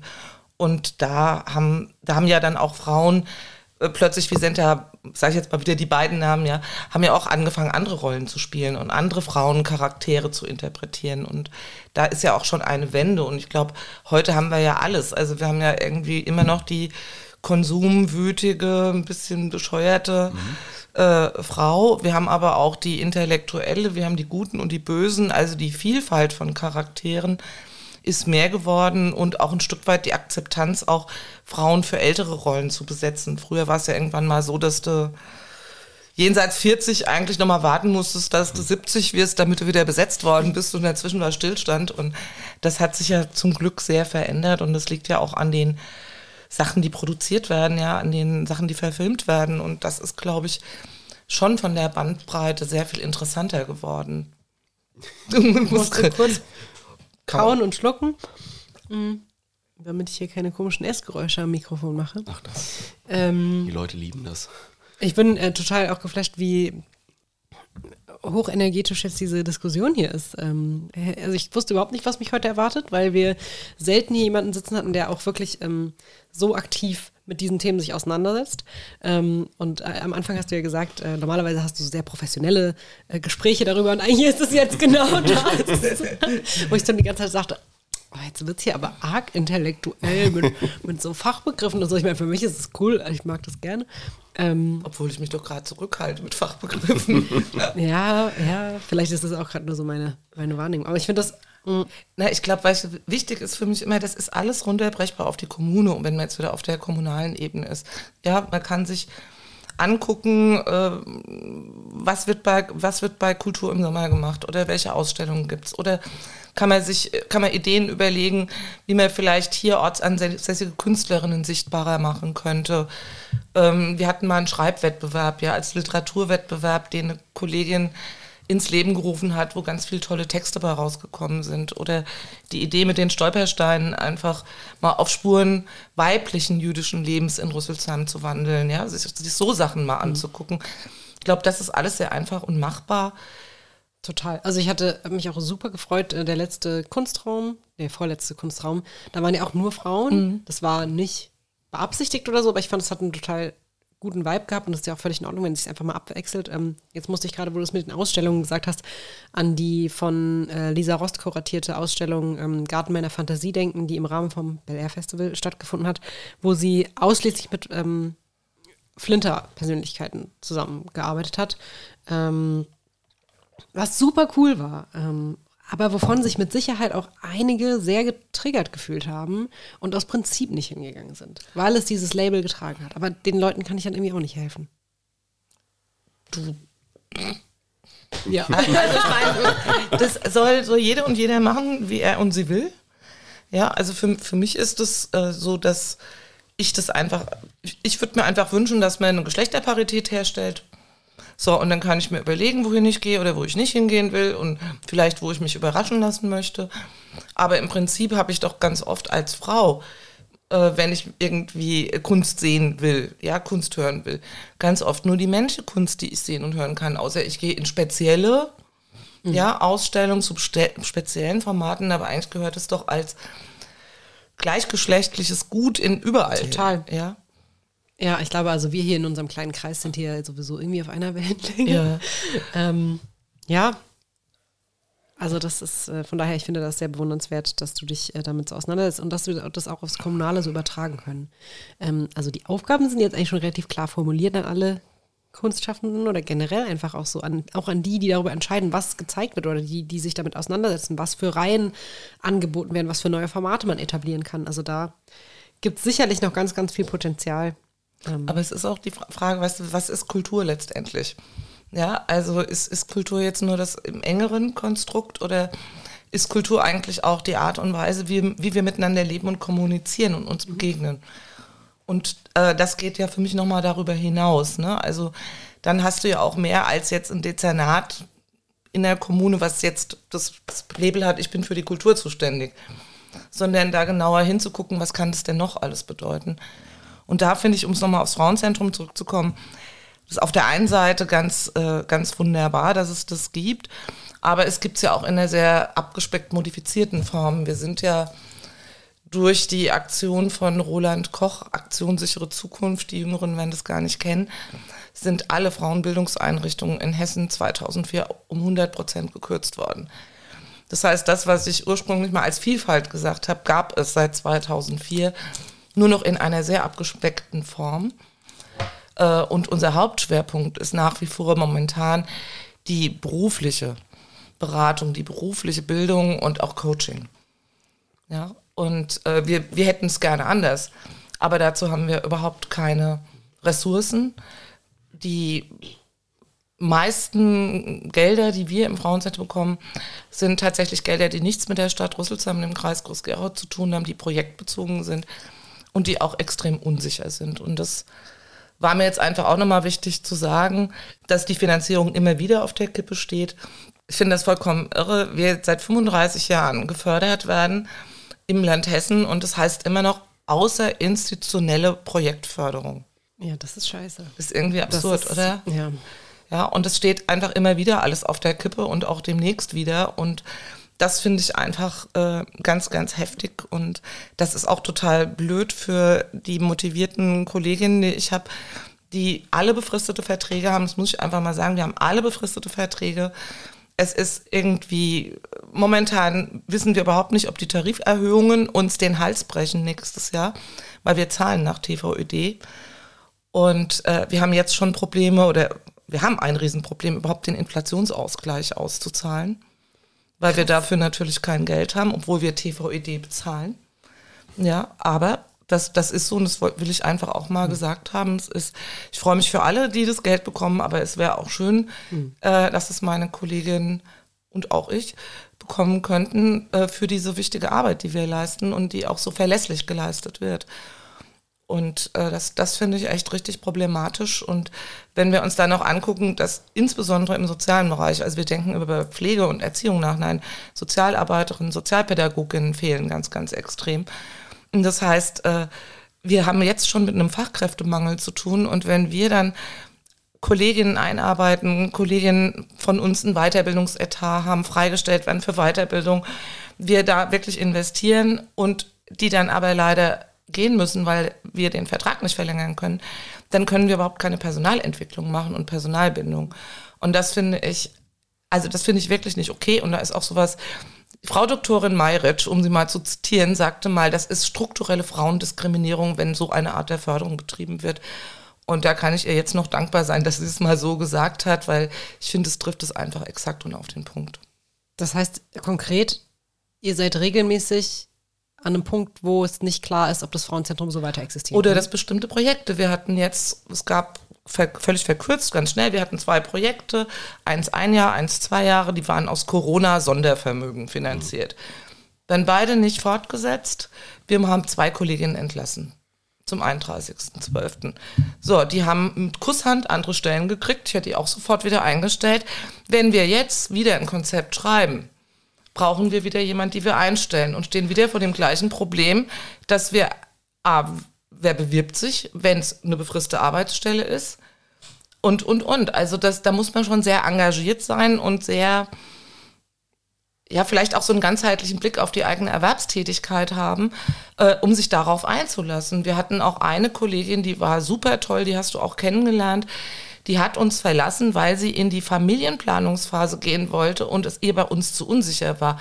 Also das Frauenzentrum ist sozusagen kein ähm, müttergerechter Arbeitsplatz, kein elterngerechter Arbeitsplatz. Und das ist eigentlich super, das ist eigentlich das Bittere. Das weil das irre. ja eigentlich ihr euch ja für genau das Gegenteil ansetzt. Ja, das ist irre. Wir predigen den Frauen, geht in sozialversicherungspflichtige Arbeitsverhältnisse rein, gegen Altersarmut und, und, und, ja. Und sind selbst, sage ich mal, mehr oder weniger prekär.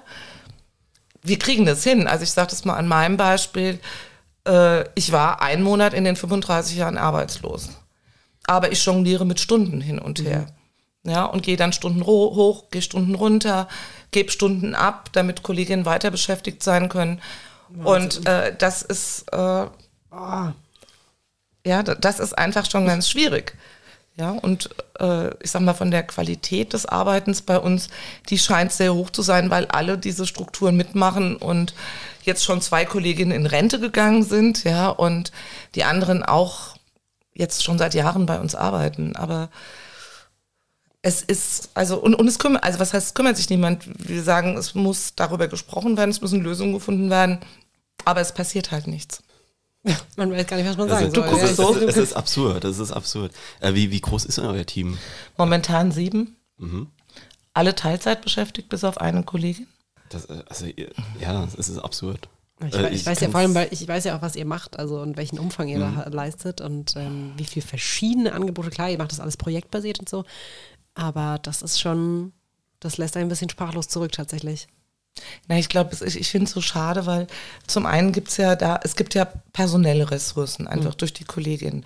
Es gibt ja aber auch noch den Verein, der, der ja auch noch aktiv ist. Und eigentlich wäre es viel einfacher zu sagen, das ist eine, eine Anlaufstelle, ein Kompetenzzentrum, wir fördern das institutionell und alles, was die on the top machen über Europäischer Sozialfonds oder irgendwelche Bundesmittel ist schön ja, bringt's rein hier in, in die Stadt oder in den Kreis, aber wir sichern erstmal ab. Und das ist zurzeit einfach nur marginal so und äh, dann würde das ja auch, also wenn dann so und so viele Personalstunden noch abzufedern wären, aber sonst niemand mehr da arbeiten würde, wäre das Ding auch tot. Also es ja. muss ja davon leben, dass es auch die, die Personen gibt, die da aktiv und kreativ sind. Und ein Hohlied auf meine Kollegin, die machen super Jobs. Ja, wir sind alle von äh, der Digitalisierung und Corona mehr oder weniger überrollt worden, mussten uns jetzt völlig fitten. Und äh, zwei Kolleginnen erstellen jetzt schon ganz tolle kleine Filme und also das, das ist super. Und das ist ja neben der wirklich intensiven Begleitung der Frauen, ist es was, was on the top immer noch dazukommt. Mhm. Und das machen die wunderbar.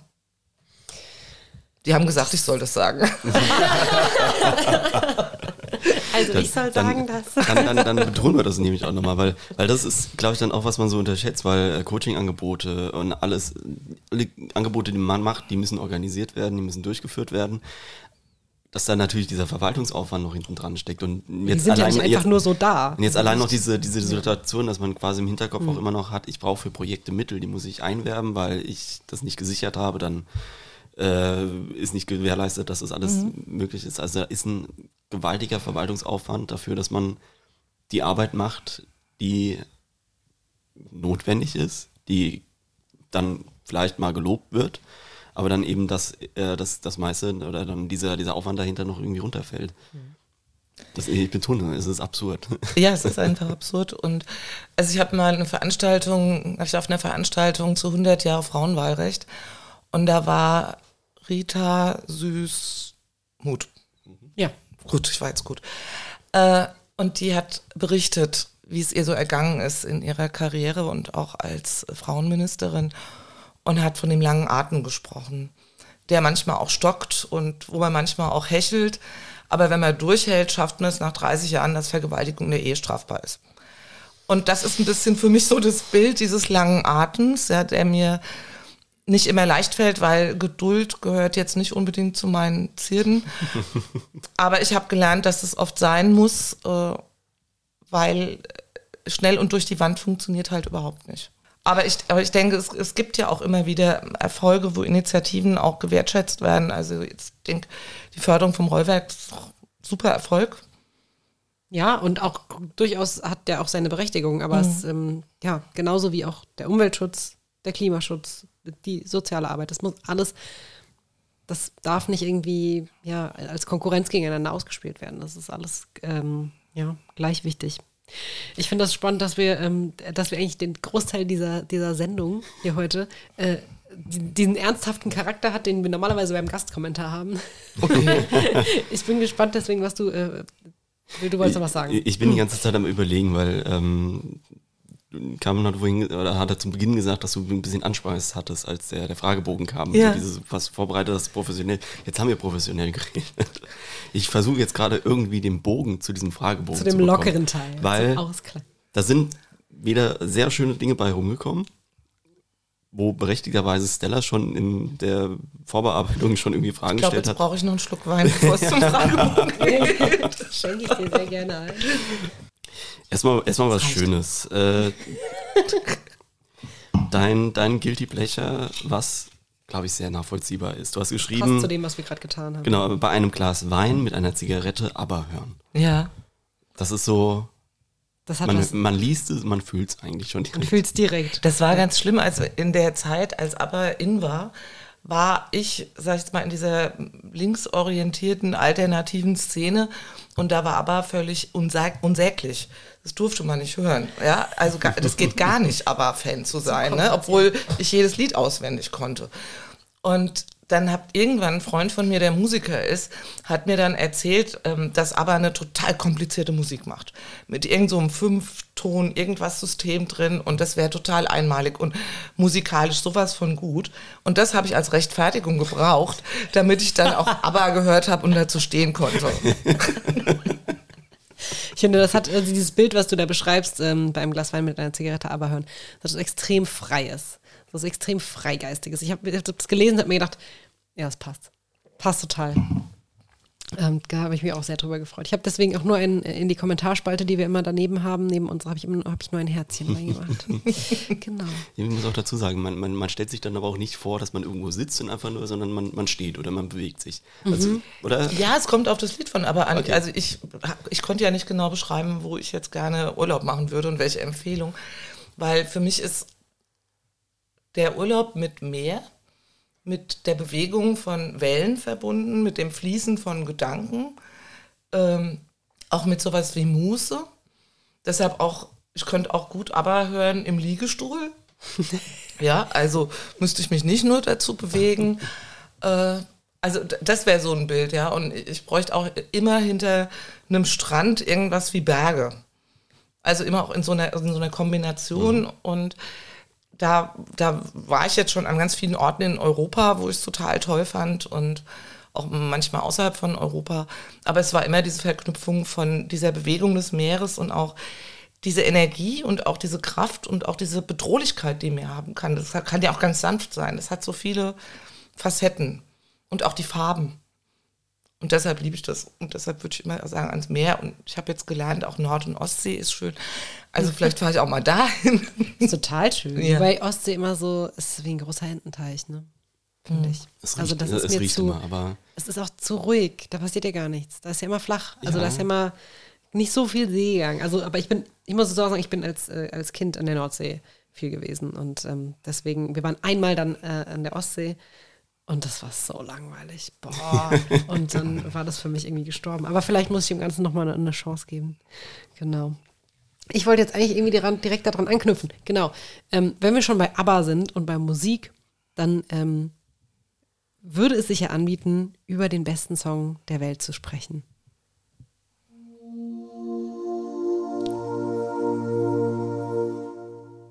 Und wie so oft haben wir hier jemand sitzen, der nichts Konkretes dahingeschrieben hat. Ja.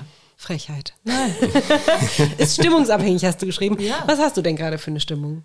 Ich könnte jetzt zum Beispiel zu Kero hören. Uh. Den mag ich total gerne. So, Caro. So, ich könnte aber auch Toto könnte ich auch. Toto kann ich auch oft hören. Dann eher so die Da sagt klassischen dann dieser eine gemeinsame oder? Bekannte, den wir haben, sagt immer, du hörst immer Bombastic Rock. Ja, ich höre gerne auch Bombastic Rock. Ich höre auch manchmal total gern Jazz, solange der nicht anstrengend ist. Also es gibt so einen akademischen Jazz, den kann ich mir im Konzert anhören. Aber, Aber den, nicht auf CD und den nicht kann ich mir nicht zu Hause Spotify, anhören. Das, Das- das ja. geht irgendwie für mich gar nicht. Ja. Ähm, und ich höre aber auch manchmal äh, einfach gern Toccata und Fuge in D-Moll. Wenn ich so richtig mistig drauf bin und ein bisschen wütend und ein bisschen Energie rauslassen muss, höre ich das gerne. Das finde ich spannend, dass du so, dass du die Musik wirklich so stimmungsabhängig machst. Aber andererseits, wer tut es nicht? Also ich bin auch jemand, der sich sehr stark reinsteigert und wenn er schlecht gelaunt ist oder traurig ist, dann muss ich Musik anmachen, die noch trau die mich noch trauriger macht. genau. Auf keinen Fall soll sie einen froh machen. Also wenn man irgendwie traurig ist, muss man sich noch mehr reinsacken lassen. Ja. Genau. Das ist dann auch so ein bisschen, ja, das ist auch ähm, ja, Selbsttherapie dann. Ja, aber welchen nehmen wir denn jetzt? Du hast äh, Zucchero genannt, du hast Toto genannt. Ähm, du hast aber auch die anderen alle genannt. Du musst, musst jetzt, Ich muss mich jetzt Carmen, entscheiden. jetzt musst du dich entscheiden. Genau. Wer soll dein Lieblingssong Genau. sein? Lass mich mal Wir müssen nur einen auf die Playlist stecken. Ja. Das Problem ist, ich kann mir leider auch die Namen von Liedern nicht merken. Sing doch mal. nee, nee, dann hört es hier gleich auf, ja. Also, das machen wir mal lieber nicht. Äh, lass mich mal überlegen. Vielleicht würde ich aber, wenn mir jetzt einfallen würde, wie die heißt. Können wir noch mal kurz reden und ich denke, Ja, denke wir können in unsere Songs vorstellen. Genau, wir, wir, Ja, wir machen ja, einfach ja. unsere und dann äh, schießt es nämlich in den Kopf. Oder wenn es in den Kopf schießt, Ja, ja. direkt, Einfach direkt, melden. reinkriegen. Genau. Möchtest du anfangen? Ähm, nee, fang du mal an. Ich habe mitgebracht äh, Southern Nights von Glenn Campbell. Weißt du, Southern Nights. Mhm. Ah, das ist aus Dingens, wie heißt es? Aus Guardians of the Galaxy. Ja. Da Ja. wurde es zumindest verwendet. Aber natürlich ist der Song schon viel, viel älter, wie fast alle Songs aus diesem Marvel-Universum da. Finde ich persönlich einen total schönen Song. Also gefällt mir vom, vom Groove total gut. Ich habe den auf der Playlist gehabt, als ich jetzt durch den Opel Firmenlauf gerannt bin. Ähm, und äh, das ist überhaupt kein Running-Tempo oder sowas. Das ist einfach so ein, den fühle ich auch total. Also da könnte ich auch irgendwo mit einem Glas Wein sitzen. Das ist ein Oldie, würde ich sagen. Ja, ja. Ganz entspannter. Den, den hattest du beim Opel Firmenlauf. Ja, ich habe aber ganz viele aus dem Guardians äh, of the Okay. Galaxy Soundtrack ähm, in der Playlist. Ich hätte jetzt auch äh, Mr. Blue Sky nennen können. So. Aber Southern Nights ist schon sehr weit oben. Scatman für die schnellen Passagen. Ist, es jetzt sein Song? Nee. Ach so, mein Gott, aber, ich hab mich schon voll aber äh, es ist ein guter, ja, könnte irgendwann kommen. Nee, ich habe, ähm, ich hatte einen Song, den habe ich jetzt wieder verworfen, ähm, weil ich ähm, jetzt die letzten Tage auch wieder sehr viel Musik gehört habe, irgendwie beim Arbeiten machen, allem möglichen. Und ähm, ich habe mich entschieden für Leslie Clio featuring Transal Mhm. mit Bad Habit. Uh, der ist, das ist ein Chartsong, oder? Das könnte ein Chartsong sein. Also der hat mir, ich habe ich hab wieder Drangsal wieder angemacht, wo ich gedacht habe, ja, geht auch, das ist so, den kannst du mal durchlaufen lassen. Und dann kam dieses äh, Featuring. Sehr ruhiges Lied. Ähm, beide mit wirklich schöne Stimmen. Äh, Leslie Clio, die da sehr, ähm, es ist ihr Song, den größten Part daran hat. Und Drangsal auch sich nicht wirklich so, so aufdringt.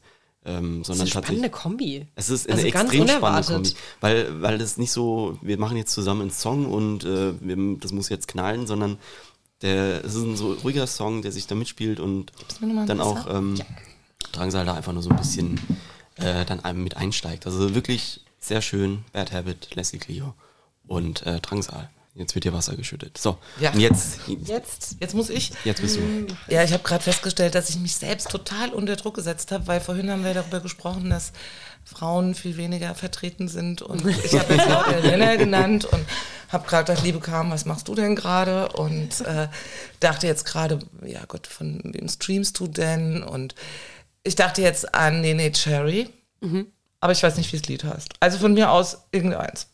Wenn nicht, schreibst du es uns nochmal nachträglich und dann packen Das kann ich machen. Ja. packen wir es rein. Das Und- kann ich machen. Oder was ich auch noch ziemlich gut finde, ist Cassandra Wilson. Finde ich auch äh, gut. Und äh, doch, Tina Turner. Das ist ja eigentlich mal hier. Tina Turner finde ich richtig gut. Weil äh, die habe ich auch einmal gesehen. Also fand ich einen Ausbund an Energie und Kraft Mit und der Lebensgeschichte also und unglaublich genau mit der Nähe. Nein, ich hätte gern Tina Turner. Tina Turner. Davon finden wir was. Das Hast du einen speziellen Wie heißt das? What's Love? Got to do with it? Ja, Machen wir. Machen wir. Packen wir. ja. Nehmen, wir- drauf. Das ist mir jetzt gerade eingefallen. Ähm, ist immer ein richtiger Struggle offensichtlich mit diesem Song. ja, wir müssen da, ich glaube, wir müssen da einfach hartnäckiger Vorfeld sein, damit wir Ja. das äh, abhaken können. Du kommst nicht, wenn du keinen Song benannt hast. Genau. genau. Wir schicken den Fragebogen nochmal zurück. Du, du kommst hier nicht durch die Tür, du bleibst vorne stehen und Und alle sehen dich. Genau. ich habe noch eine Frage zu einer Eigenheit von dir, ähm, die du aufgeschrieben hast. Deine irrationale Angst sind Regenwürmer. Ja. Warum? Die sind Also ich habe eine. Schlangen, na, ja, ich weiß das. Ich habe eine Schlangenphobie. Und äh, oder ich, ich muss ja sagen, ich hatte, sonst kommt jemand mit dem Regenwurm. Also ich hatte eine Schlangenphobie und das muss auch irgendwann in meiner Kindheit so ein Erlebnis gegeben haben mit, man glaubt es kaum, einer Kreuzotter im Ostpark. Oh, das ist aber Also so, ja. Und das fiel erst auf, als in der Schule wir irgendwann in Biologie Schlangen durchgenommen haben und ich habe mich erbrochen. Ach, schlagartig. krass, so heftig. Ja. Okay. Und ich kann, also ich kann, also wenn ich nur eine Zeitung auf, aufmache und da ist ein Bild, dann wird mir schon ganz gruselig. Und zum Glück haben wir jetzt nicht so viele Schlangen hier. Und in anderen Ländern weiß ich, wie ich mich äh, zu bewegen habe oder was ich anziehen kann, damit die mir möglichst nicht begegnen. Ähm, aber bei der Gartenarbeit kommt es noch dazu, also ich habe ja einen Garten und dann grabe ich da auch um und dann sind manchmal so große Regenwürmer und dann zucke ich immer zusammen. Ich töte sie nicht, aber an dem Stück gehe ich dann erstmal vorbei und tue da nichts, bis der Regenwurm geflüchtet ist, weil die erinnern mich von der Form da dran. Ja, das, also ich, ich, ich kann den Transfer machen, den du da hast, aber ich finde es total wild, weil die ja schon, die sind so hilflos irgendwie. Die haben keine Augen, die machen irgendwie nur so rum. So eine Blindschleiche, Ja, aber die hat Schuppen, oder? Blindschleiche hat so ein bisschen. fragt mich nicht. So, nicht, dass wir einen Eimer holen müssen. Das, also so, ja. Also wenn da Schlangen gestanden hätte, dann hätte ich das, dann hätte ich sicherlich nicht. Äh, Nee, was fängt What tatsächlich beim. Regen, bei, beim Regenwurm an? Das ist mir unangenehm und ich zucke da auch. Ja? Also es ist jetzt keine phobische Reaktion, aber es ist tatsächlich so, dass ich möglichst keinen Regenwurm Das- mehr- ja. mehr haben Das ist beim Garten natürlich dann tatsächlich ein bisschen schwierig, beim Umgraben und so. Ja, vor allem, weil ich keine Handschuhe anziehe. Und dann bin Also ich halt... anfassen ist auch blöd dann wahrscheinlich. Ist Uah. noch schlimmer. Okay, gut, alles klar. gut, ähm, moving on. Ach ja. Ähm, also man erfährt immer wieder sehr, sehr schöne Sachen darüber. Das ist, ähm, ja. Hast du, du möchtest irgendwas trinken, was Ich- loswerden? Ich sehe es in deinem ich, äh, ich bin am, am, am Schauen. Äh, wir können den hier machen. Und dann können wir gleich eigentlich noch ein anderes Knöpfchen drücken. Gleich noch ein anderes Knöpfchen. Ja. Das Welches? ist nämlich gleichzeitig heute Lifehack und nervige Tätigkeit, Oh. die Äh, wir schon lange nicht mehr hatten.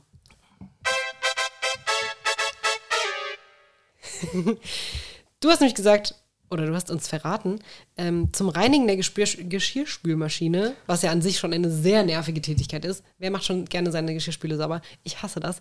Da gibt es so viele Sachen unten Ja. in diesem Abfluss, die man rausholen kann. Ich wusste das bis vor zwei, drei Jahren oder so nicht. Ich wusste das nicht. Das ist einmal dieses Ding zum Drehen, wo man das Salz reinfüllt und dann ist da das Sieb. Ja. Und in dem Sieb ist so ein, Metallding. Ja, Ja. so ein komisches. Ja. Also das ist ganz schlimm. Und wenn es mit der Zahnbürste versucht, hängt die Zahnbürste in den Dingern drin. Da geht es mir wie die mit den Regenwürmern oder Okay. mit den Schlangen. Das finde ich ganz schlimm. Und dein Lifehack dazu ist aber Backpulver. Ja. Was muss man tun? Muss ich dazu trotzdem dieses Sieb rausnehmen? Nee, also du musst natürlich das Sieb ab und zu mal grundreinigen, das schon.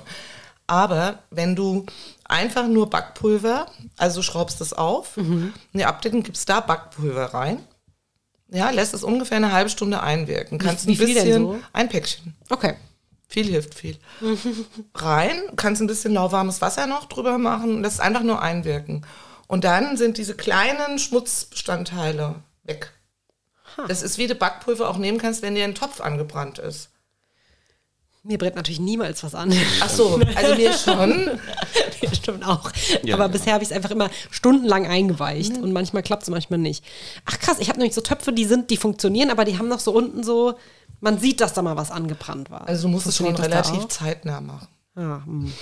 Schade. Mist. Also, das, aber wie gesagt, das äh, war ganz toll, weil ich habe irgendwie gedacht, äh, muss ich mir eine neue Spülmaschine kaufen andauernd. Das war, war nicht richtig sauber. Dann habe ich irgendwie auf YouTube mir Sachen angeguckt, habe gedacht, okay, dann mache ich die Spülmaschine kaputt. Und dann erinnerte ich mich, dass eine Freundin von mir gesagt hat, es gäbe im Internet so eine Seite fragmutti.de. Und da war ich auf dieser Seite drauf und da war das mit dem Backpulver. Und dann habe ich das probiert und also ich bilde mir ein, dass es hilft. Und es hilft auf jeden Fall immer bei angebrannten Töpfen.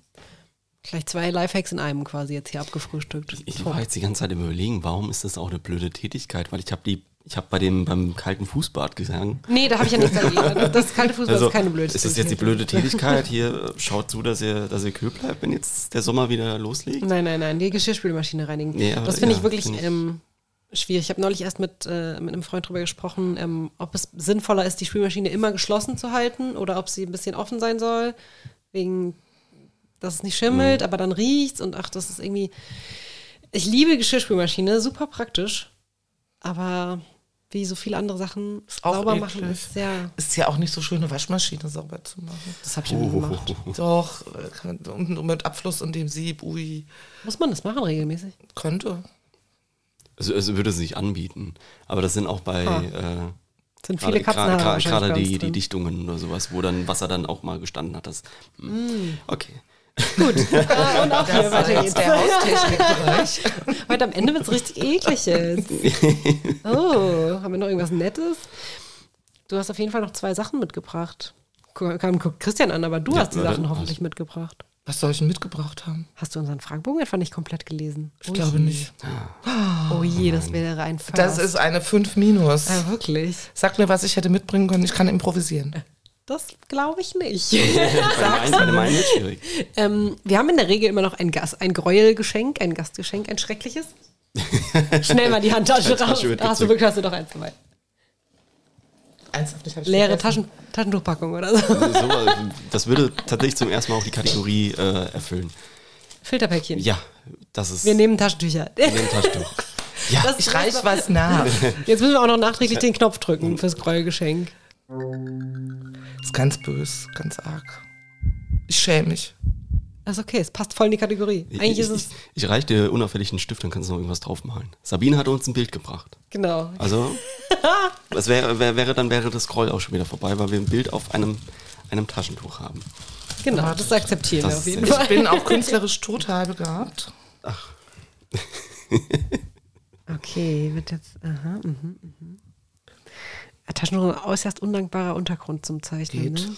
Aber das ist. Geht. Äh, Selbst verschuldet, würde ich jetzt sagen. nee, nee, ich wollte ich wollte jetzt sagen, dass Oh es Gott. eine, eine Möglichkeit ist. Äh, wir haben hier hier eben über das, das Bild, was äh, zu meiner Linken hängt, äh, geschwärmt, was auch kein typisches, äh, kein typischer Untergrund für ein Gemälde ist. Das stimmt. Das sind, habe ich jetzt gelernt, Dachschindeln. Das sind Dachschindeln aus dem Chausseehaus. Um den Lokalbezug nochmal äh, hervorzuheben. Ich habe es auch Tja, das signiert. Chausseehaus. Dann ist es jetzt Ich habe sehr viel wert. signiert. Ah, nee. Fantastisch. Das macht sich super gut auf dem Foto dann auf jeden Fall. Sehr schön. Ah ja, du, du, dir, es sei dir verziehen auf jeden Fall. Dann äh, die, an, die andere, äh, Also, andere also, Sache, Ich möchtest jetzt du erst noch mal sagen? sagen, bei ja. Problemlesung ein großer Haken dran. Genau, einfach sehr problemorientiert, Genau. lösungsorientiert. Und das andere ist, ich, ich drücke jetzt einfach. Der Äh, Gastkommentar. genau. Den kannst du bestimmt jetzt aus, der, aus dem Ärmel schütteln. Hat einfach die Aufgabenstellung nicht komplett gelesen. Es ist wie wenn, wenn, man, wenn man gefragt wird nach der Prüfung, und was hast du auf der Rückseite geschrieben? Was ist Rückseite? Okay, der Gastkommentar ist, ich sage jetzt, wie ich es hier gefunden habe. Gut, Ja, ist das akzeptiert. das ist akzeptiert. Ich kann auch zu was anderem Es Gastkommentar darf nur nichts mit deiner Arbeit zu tun haben. Äh, das ist einfach. Also mein Gastkommentar ist, dass ich das hier sehr nett fand, dass ich das ein tolles Format finde, dass ich äh, in den letzten Jahren mehr Podcasts höre, dass mich das manchmal ein bisschen dran erinnert an Zeiten, als es früher so Hörspiele gab, die ich so unter der Decke heimlich gehört habe, obwohl ich eigentlich schon schlafen sollte. Und das zunehmend äh, interessanter finde.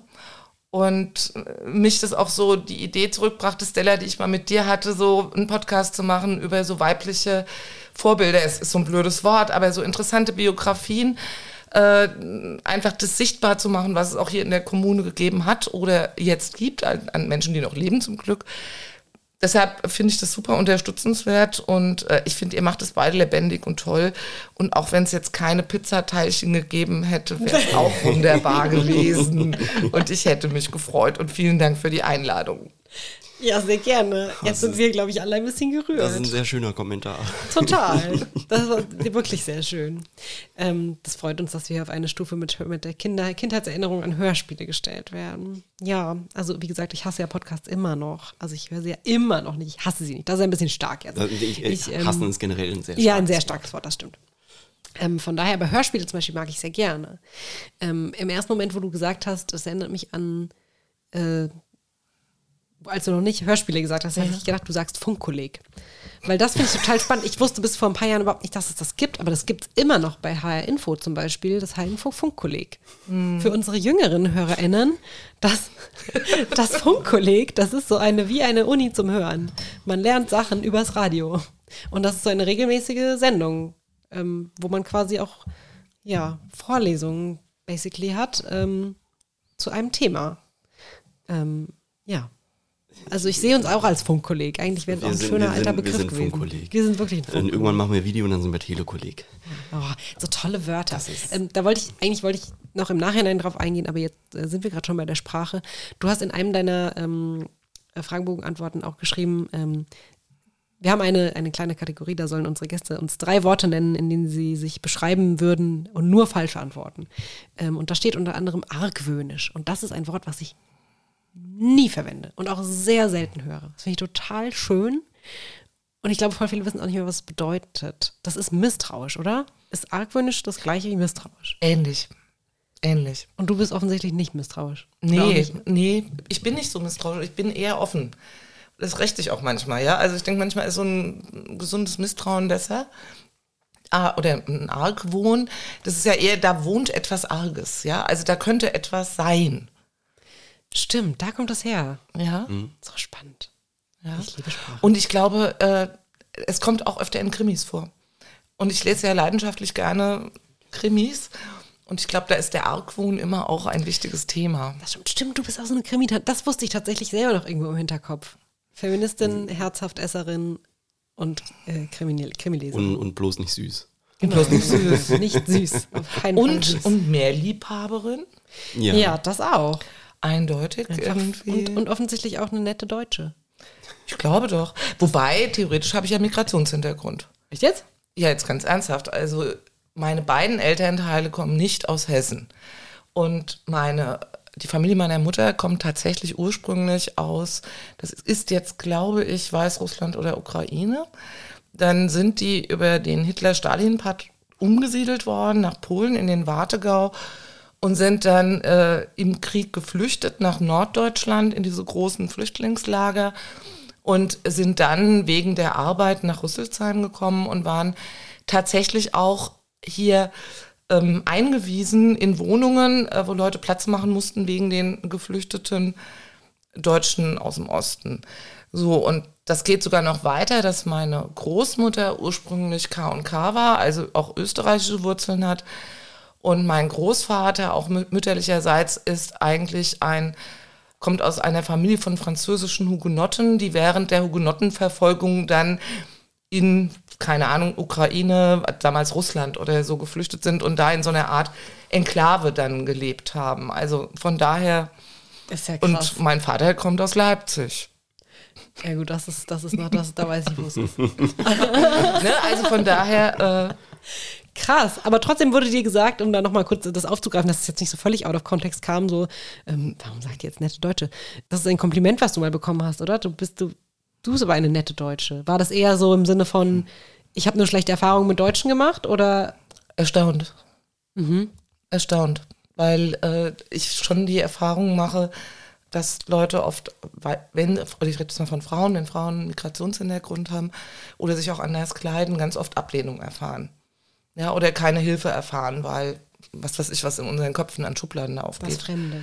Ja, und äh, für mich ist es einfach selbstverständlich, wenn ich sehe, dass da was ist, dass jemand was braucht, ja, äh, eine Orientierung benötigt und sei es nur, wie ist der Weg zum Bahnhof, dass ich das einfach auch dann sehe und zeige und es ist mir gerade egal, ja, wie diese Personen sind.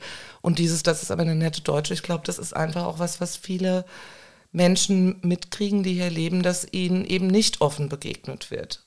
Ja, sondern das eher. Das ist eigentlich bezeichnend dafür, dass, äh, dass das Gegenteil auf der Fall ja, ist. Das es ist ist eher geschlossen. Mhm. Das ist so wie, ich habe ja so eine systemische Ausbildung, ja. Und wenn du sozusagen offene Fragen stellst, dann hast, erzielst du vollkommen andere Ergebnisse, als wenn du geschlossene Fragen stellst. Und ähnlich ist es auch, wenn du geschlossen auf Personen zugehst, erleben die dich auch als blockiert und geschlossen und nicht als offen. Und jedwede Kommunikation braucht eine Art von Offenheit, wenn sie denn konstruktiv sein soll.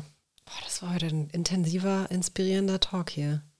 Das war ganz anders als alles, was wir bisher so hatten. Also den Eindruck hatte ich jetzt so. Also äh, ja, also es war intensiv. Es war intensiv. intensiv. Wir waren sehr stark in einem Thema drin. Aber gut. Ja, Wie ging es dir denn damit? Äh, also ich ich fand es super. Das ist, äh, ich habe den, ja, ich habe den großen genetischen Vorteil, dass ich mich mit vielen dieser Dinge nicht auseinandersetzen muss. Ja. Ähm, und, aber äh, es trotzdem machst. Aber ich mache es trotzdem ja, man, man stellt dann doch diverse Dinge auch wieder fest, wo man merkt, okay, da ist dann, erstmal werden da irgendwelche Bilder reproduziert, dann laufen eben Dinge auch immer noch nach so einem Schema, was fernab von jeder paritätischen ähm, Auflösung sein sollte. Und man, wir waren vorhin bei diesem Thema Bubble und ähm, ich würde jetzt auch nicht behaupten, dass ich in so einer tief patriarchalischen äh, männerdominierten Bubble dann auch irgendwie drinstecke oder auch irgendwie viele Menschen kenne, die irgendwelche solche Gedanken äh, verfolgen. Und ähm, das ist einerseits schön, andererseits äh, schließt es mich natürlich auch wieder ab nach, nach außen. Und man hat irgendwie so eine Meinung, man hat irgendwie was äh, in Erfahrung gebracht und im Grunde ist es eigentlich immer am Ende auch nur so eine Art von Halbwissen. Und das, äh, das sich immer wieder zu äh, gewahr zu werden. Wir hatten am Anfang von Komponistinnen gesprochen, wir hatten von ähm, äh, weiblichen ähm, Schriftstellerin. Also dieses, nennen wir eine weibliche Schriftstellerin, dann ist man schon am überlegen. Ähm, wir Nicht so sehr wie bei Komponistinnen, aber ja. Ja, also, aber ich habe hab jetzt nur gedacht, ja. dass das Eingangszitat äh, Simone de Beauvoir, mhm. habe ich auch überlegt, ich habe Philosophie studiert und ich hatte keine weibliche Philosophin in irgendeinem Seminar thematisiert. Hast du aber weibliche Dozenten? Also ich hatte weibliche Dozentinnen, also ja. Also du hast auch nicht Hannah Arendt. Nee, Hannah Arendt, äh, bei Hannah Arendt habe ich mich tatsächlich auch nicht wirklich rangetraut. Okay. Ähm, aber das war immer so, also das Studium war so aufgebaut, Krass. man hat diese grundlegenden ähm, Seminare, so praktische Logik, äh, Logik, äh, moderne Logik, ähm, praktische Philosophie, also diese Einführungsgeschichten. Und dann hatte man immer noch die Möglichkeit, dann mit Proseminaren und Seminaren äh, einzelne Philosophen oder beziehungsweise einzelne Werke ähm, zu thematisieren. Und selbst da sind weibliche Philosophinnen unterrepräsentiert. Aber das ist dann auch wieder genau diese Situation. Nenne mir eine weibliche Philosophin oder nenne mir eine Philosophin, dann ist klar Hannah Arendt. Lys Erika Rey. Luisa Moraro. Genau. Also da, da, Andrea ich, Günther. Und ich merke, ich habe studiert und ich habe damit äh, Probleme, da irgendwie was auszumachen. Ja, aber jetzt kannst du es auch, also das kann man ja reflektieren. Ich genau. glaube, das ist ganz wichtig. Ich, ich hatte dir noch vor der Aufnahme hatte ich gesagt, du hast dieses Beauvoir-Zitat äh, mhm. rausgesucht und habe gesagt, ich habe erstmal überlegt, habe ich ich, ich habe Existenzialismus schwerpunktmäßig gehabt, habe ich was von ihr hier stehen. Da habe ich mir gedacht, nee, ich habe ganz viel Camus hier mhm. stehen. Irgendwo schlummert auch noch ein Sartre, aber ja, same. Also das geht mir ähnlich mit der Musikwissenschaft. Ich habe auch Musikwissenschaft studiert und ähm, wir hatten zum Glück ein, kein explizites Seminar, aber zumindest eine Seminarstunde und da ging es um Komponistinnen, aber das war total basal. Also da ging es um nichts nichts tiefergehendes. Und ähm, also wenn, äh, wenn, wenn wir eins mit, äh, mit dieser Episode hier vielleicht äh, anregen konnten, dann Reflexion. Und ich hoffe, dass das irgendwie, also mich persönlich hat es äh, schon sehr jetzt mitgenommen, ist vielleicht ein bisschen zu starkes Wort, aber schon auch irgendwie berührt jetzt. Und habe ich bestimmt noch was zum länger drüber nachdenken. Also ich find, bin sehr froh, dass du hier warst. Danke. Und äh, zum Abschluss wollte ich gerne noch fragen, du kannst ruhig schon abfahren hier. Sie schielst schon das Knöpfchen. Ähm, wie geht denn deinen Katzen?